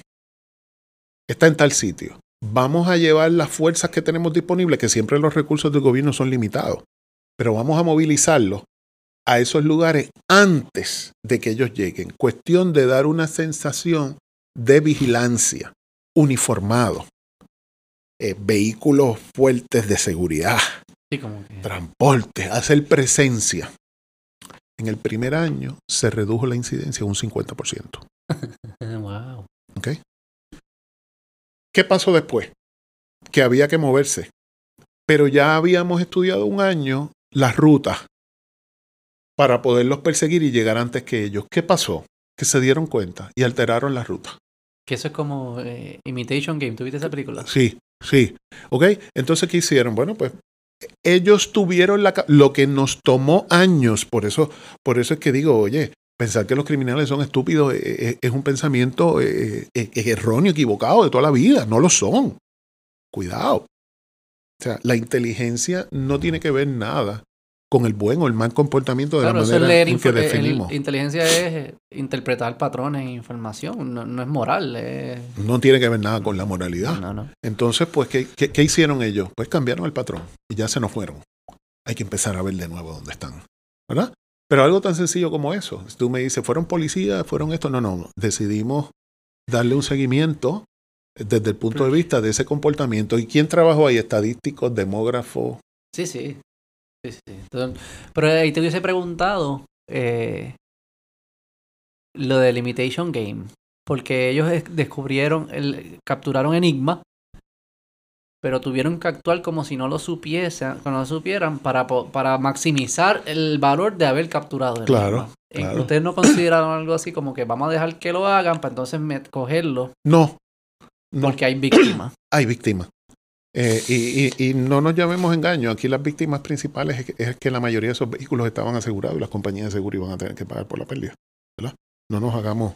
O sea, O sea, que pudiesen haberlo hecho. Yo, yo- eh, me hubiesen preguntado a mí y yo te, yo te hacía un, eh, claro, un análisis moral de que vamos a dejar que la de los roben. Pero, pero, pero sí, y déjalo que lo roben y vamos a darle seguimiento. Y a lo mejor vamos un poco más a la estructura de dónde viene y pudimos haber tenido otros resultados y llegar a, a, la organización criminal, ¿verdad? Porque sí reducimos aquí, pero no, no atacamos la base. El líder, la organización. Estos son los... Eso hubiese sido otra manera de hacerlo. Eso hubiese sido otra manera de hacerlo. Eh, pero, pero preferimos prevenir. Más ajedrez, lo que ustedes tienen que estar jugando todo el tiempo. Todo el tiempo, todo el tiempo. Pero, pero ves que siempre están haciendo un cálculo de moral de que es bueno y que, de, de, de, pero en agregado. No, no de ahora nada más en agregado de cuándo entro cuándo no entro cómo intervengo cuándo eh, es bien interesante eso. yo no no te puedo llamar engaño o sea tú has ido a la fibra y me has tratado de llevar a la fibra en todo momento no, no, digo. no, no, pero no digas así. No, no, no, sí lo digo así porque es verdad, pero, pero, pero, pero es interesantísimo. Pero es interesantísimo. No tiene que ver nada con el bien y el mal. No, no, pero que le ha pasado súper bien. Yo espero que no haya sentido que esto No, para nada. Psicoanálisis ni nada de eso. Para nada, todo lo contrario. Este, Estoy aprendiendo, no sé nada de este mundo. Estamos aprendiendo. Ah, mira para allá. Entonces, eh, a final de cuentas, si, si, si me preguntas por lo que posiblemente hablaste con Ibelí, en el caso, para el caso de nosotros es, bien importante porque, mira, eh, si, si te encuentras a, a, a, un muchacho esto, de, a un policía en una investigación, 25, 26, 28, 29 años, con, con un mal salario, eh, con dos, tres hijos en la escuela, una familia, su esposa posiblemente por los horarios que él tiene no, no puede trabajar porque alguien tiene que encargarse de los hijos, llevarlos a la escuela, de estudiar con ellos por las noches, etcétera y te encuentras que llega y a, un, una incautación de un botín de un millón o dos millones de dólares en una transacción de droga, cuatro o cinco almas que le puede sacar seis o siete mil dólares en la calle. Entonces allí hay mucho y llega él con su compañero y encuentra allí eso. Pregúntame si no, si, si no es otra cosa que sus principios, sus valores, sus creencias, su fe, que no lo va a mover a meter la mano y dice 10 mil, 20 mil dólares no, van a hacer diferencia en un botín de un millón de dólares. Y probablemente hasta la sociedad le diría como que mete mano, caballo. Como que no es bien personal. Claro, claro. Quizá lo hace porque piensa que empiezo por ahí y, te, y ahí me jodí. Y lo ve todo de tan cerca que sabe que los caminos. Eso es algo en que hacemos énfasis. Tú lo que necesitas una vez para seguirlo haciendo. Sí. Igual mi papá me decía que no llegó a la universidad. Mi papá me decía, Melvin, eh, tú puedes estar ah, con un buen comportamiento toda tu vida y lo que necesitas es meter la pata una vez. Una. Y ser identificado. Se acabó. ¿Cierto? Entonces 20 o 30 años que tú hayas trabajado tu reputación se van en una actuación. Y ellos están bien cerca de eso también. todo el tiempo, todo el tiempo están pensando, para, para tú perseguir criminales, hemos dicho que algo interesante y que le suma valor a su actuación es tratar de pensar como ellos para pensar antes que ellos. Entonces tú le estás pidiendo que vayan ahí y regresen continuamente. Están con fuego. Todo el tiempo. Y, acceso a los valores que se capturan. Y tú dices, si no fuese una, una fuerza moral, venga de donde venga, como que tan poderosa, fuese bien fácil de... Porque el brinco que ellos tienen que dar no es grande. Eh, está ahí, están viviendo con él. Ya, estoy bien, estoy tan y tan cerca al fuego que estirar la mano no es nada. No me cuesta nada. Los ah. conozco, hago relación con ellos para que me den información, para lo que sea. En ocasiones los protejo a los que me están ayudando. O sea, es que la línea de... La línea, si es que existe una línea, es bien... La línea existe en el papel de la ley, me imagino. Exactamente. Pero yo también he pensado en la vida de ellos, es algo que yo no me pudiese imaginar. Sí. Como que eso de, o sea, yo grabo aquí contigo, trabajo, llego a mi casa, me despego, como que yo no me cal... Mi trabajo no carga conmigo siempre. Hay cosas que me influencian, pero no es... Yo me puedo escapar de, de él. Yo sospecho que tú estás siempre expuesto a este tipo de comportamiento, a este tipo de situaciones. Eh, y cargar con eso todo el tiempo y tener una relación saludable con tu pareja, con tus hijos, eh, tiene que ser extremadamente complicado. Yo, te puedo decir, yo te puedo decir que mientras yo trabajé en esta unidad de, de, investigación eh, antifraude, no sé si hubo un día en que, en que yo pude salir de los casos que tenía pendientes en la oficina. Y si le preguntas a mis investigadores en aquel momento, yo estoy seguro que te van a decir que sí. De hecho, nos gustaba porque hasta cuando salíamos del ambiente de trabajo pensábamos con mayor claridad. Mm. Y a veces veníamos al otro día y nos planteábamos, mira, vamos a hacer esto. Pero eso es como a nivel investigativo que tú Sí, estabas, ¿no? sí, sí, e- era Digo, a investigación. nivel como de patrulla. Eh, yo dirigía la unidad de investigación antifraude. Entonces decíamos, hemos ido por aquí, tenemos que ir por acá. Claro. Entonces, eh, si nos llevábamos eso, seguíamos trabajando, la cabeza seguía moviendo y digo, "Ya". Y a veces yo estaba, qué sé yo, bañándome en mi casa y decía, y a rayos, pero si esto estaba ahí, ¿por qué no lo vimos? Y salía del baño, ponía la toalla y, y siempre tenía una libretita con un, con un bolígrafo Sí, sí. y decía, tengo que hacer esto mañana, tengo que ir por aquí. A veces me levantaba a las 2 y a las 3 de la mañana, no es que sea diferente ahora, porque me pasa también, pero, y decía, espérate, esto, esto es lo que tengo que hacer, no tengo que ir por allá, tengo que ir por acá. O sea, que son cosas que de alguna manera, y, y no, no recuerdo el día que no, me- no me llevé cosas. Imagínate lo- lo- los policías que están de patrulla, que están viéndolo como que... Porque tú estás viendo papeles y eso, y estás viendo cosas, pero que estén viendo los actos, las comunidades donde Oye, pasan, las víctimas oye, todo el tiempo. Que ellos te conocen, tú los conoces a ellos, tú te sientas a conversar con ellos, hablan con ellos, ¿dónde está la línea ahí? Y ese feeling como que te llaman y tú tienes que responder. Y a veces sí, tú respondes y es, para decir algo de película, bajas el gato o es ayudar a una señora a hacer Ajá. algo. Pero a veces que no, muchas veces que no. Es que tú sabes que estás poniendo tu... tu- y, y, y el problema es que de entrada tú no sabes lo que te vas a encontrar. Y tú estás trinco, te trinca, pues claro que te trinca. Claro. Todo miedo trinca a todo el mundo, te trinca. Eh, ¿Cómo mantienes ese control en ese momento? Respira. Eh, cómo no eres impulsivo, pero en ocasiones la impulsividad es lo que te salva la vida. Es como que todo eso está pasando por ahí por A. Y después que pretendemos que va a llegar y ser normal, y los estamos poniendo y hacen falta.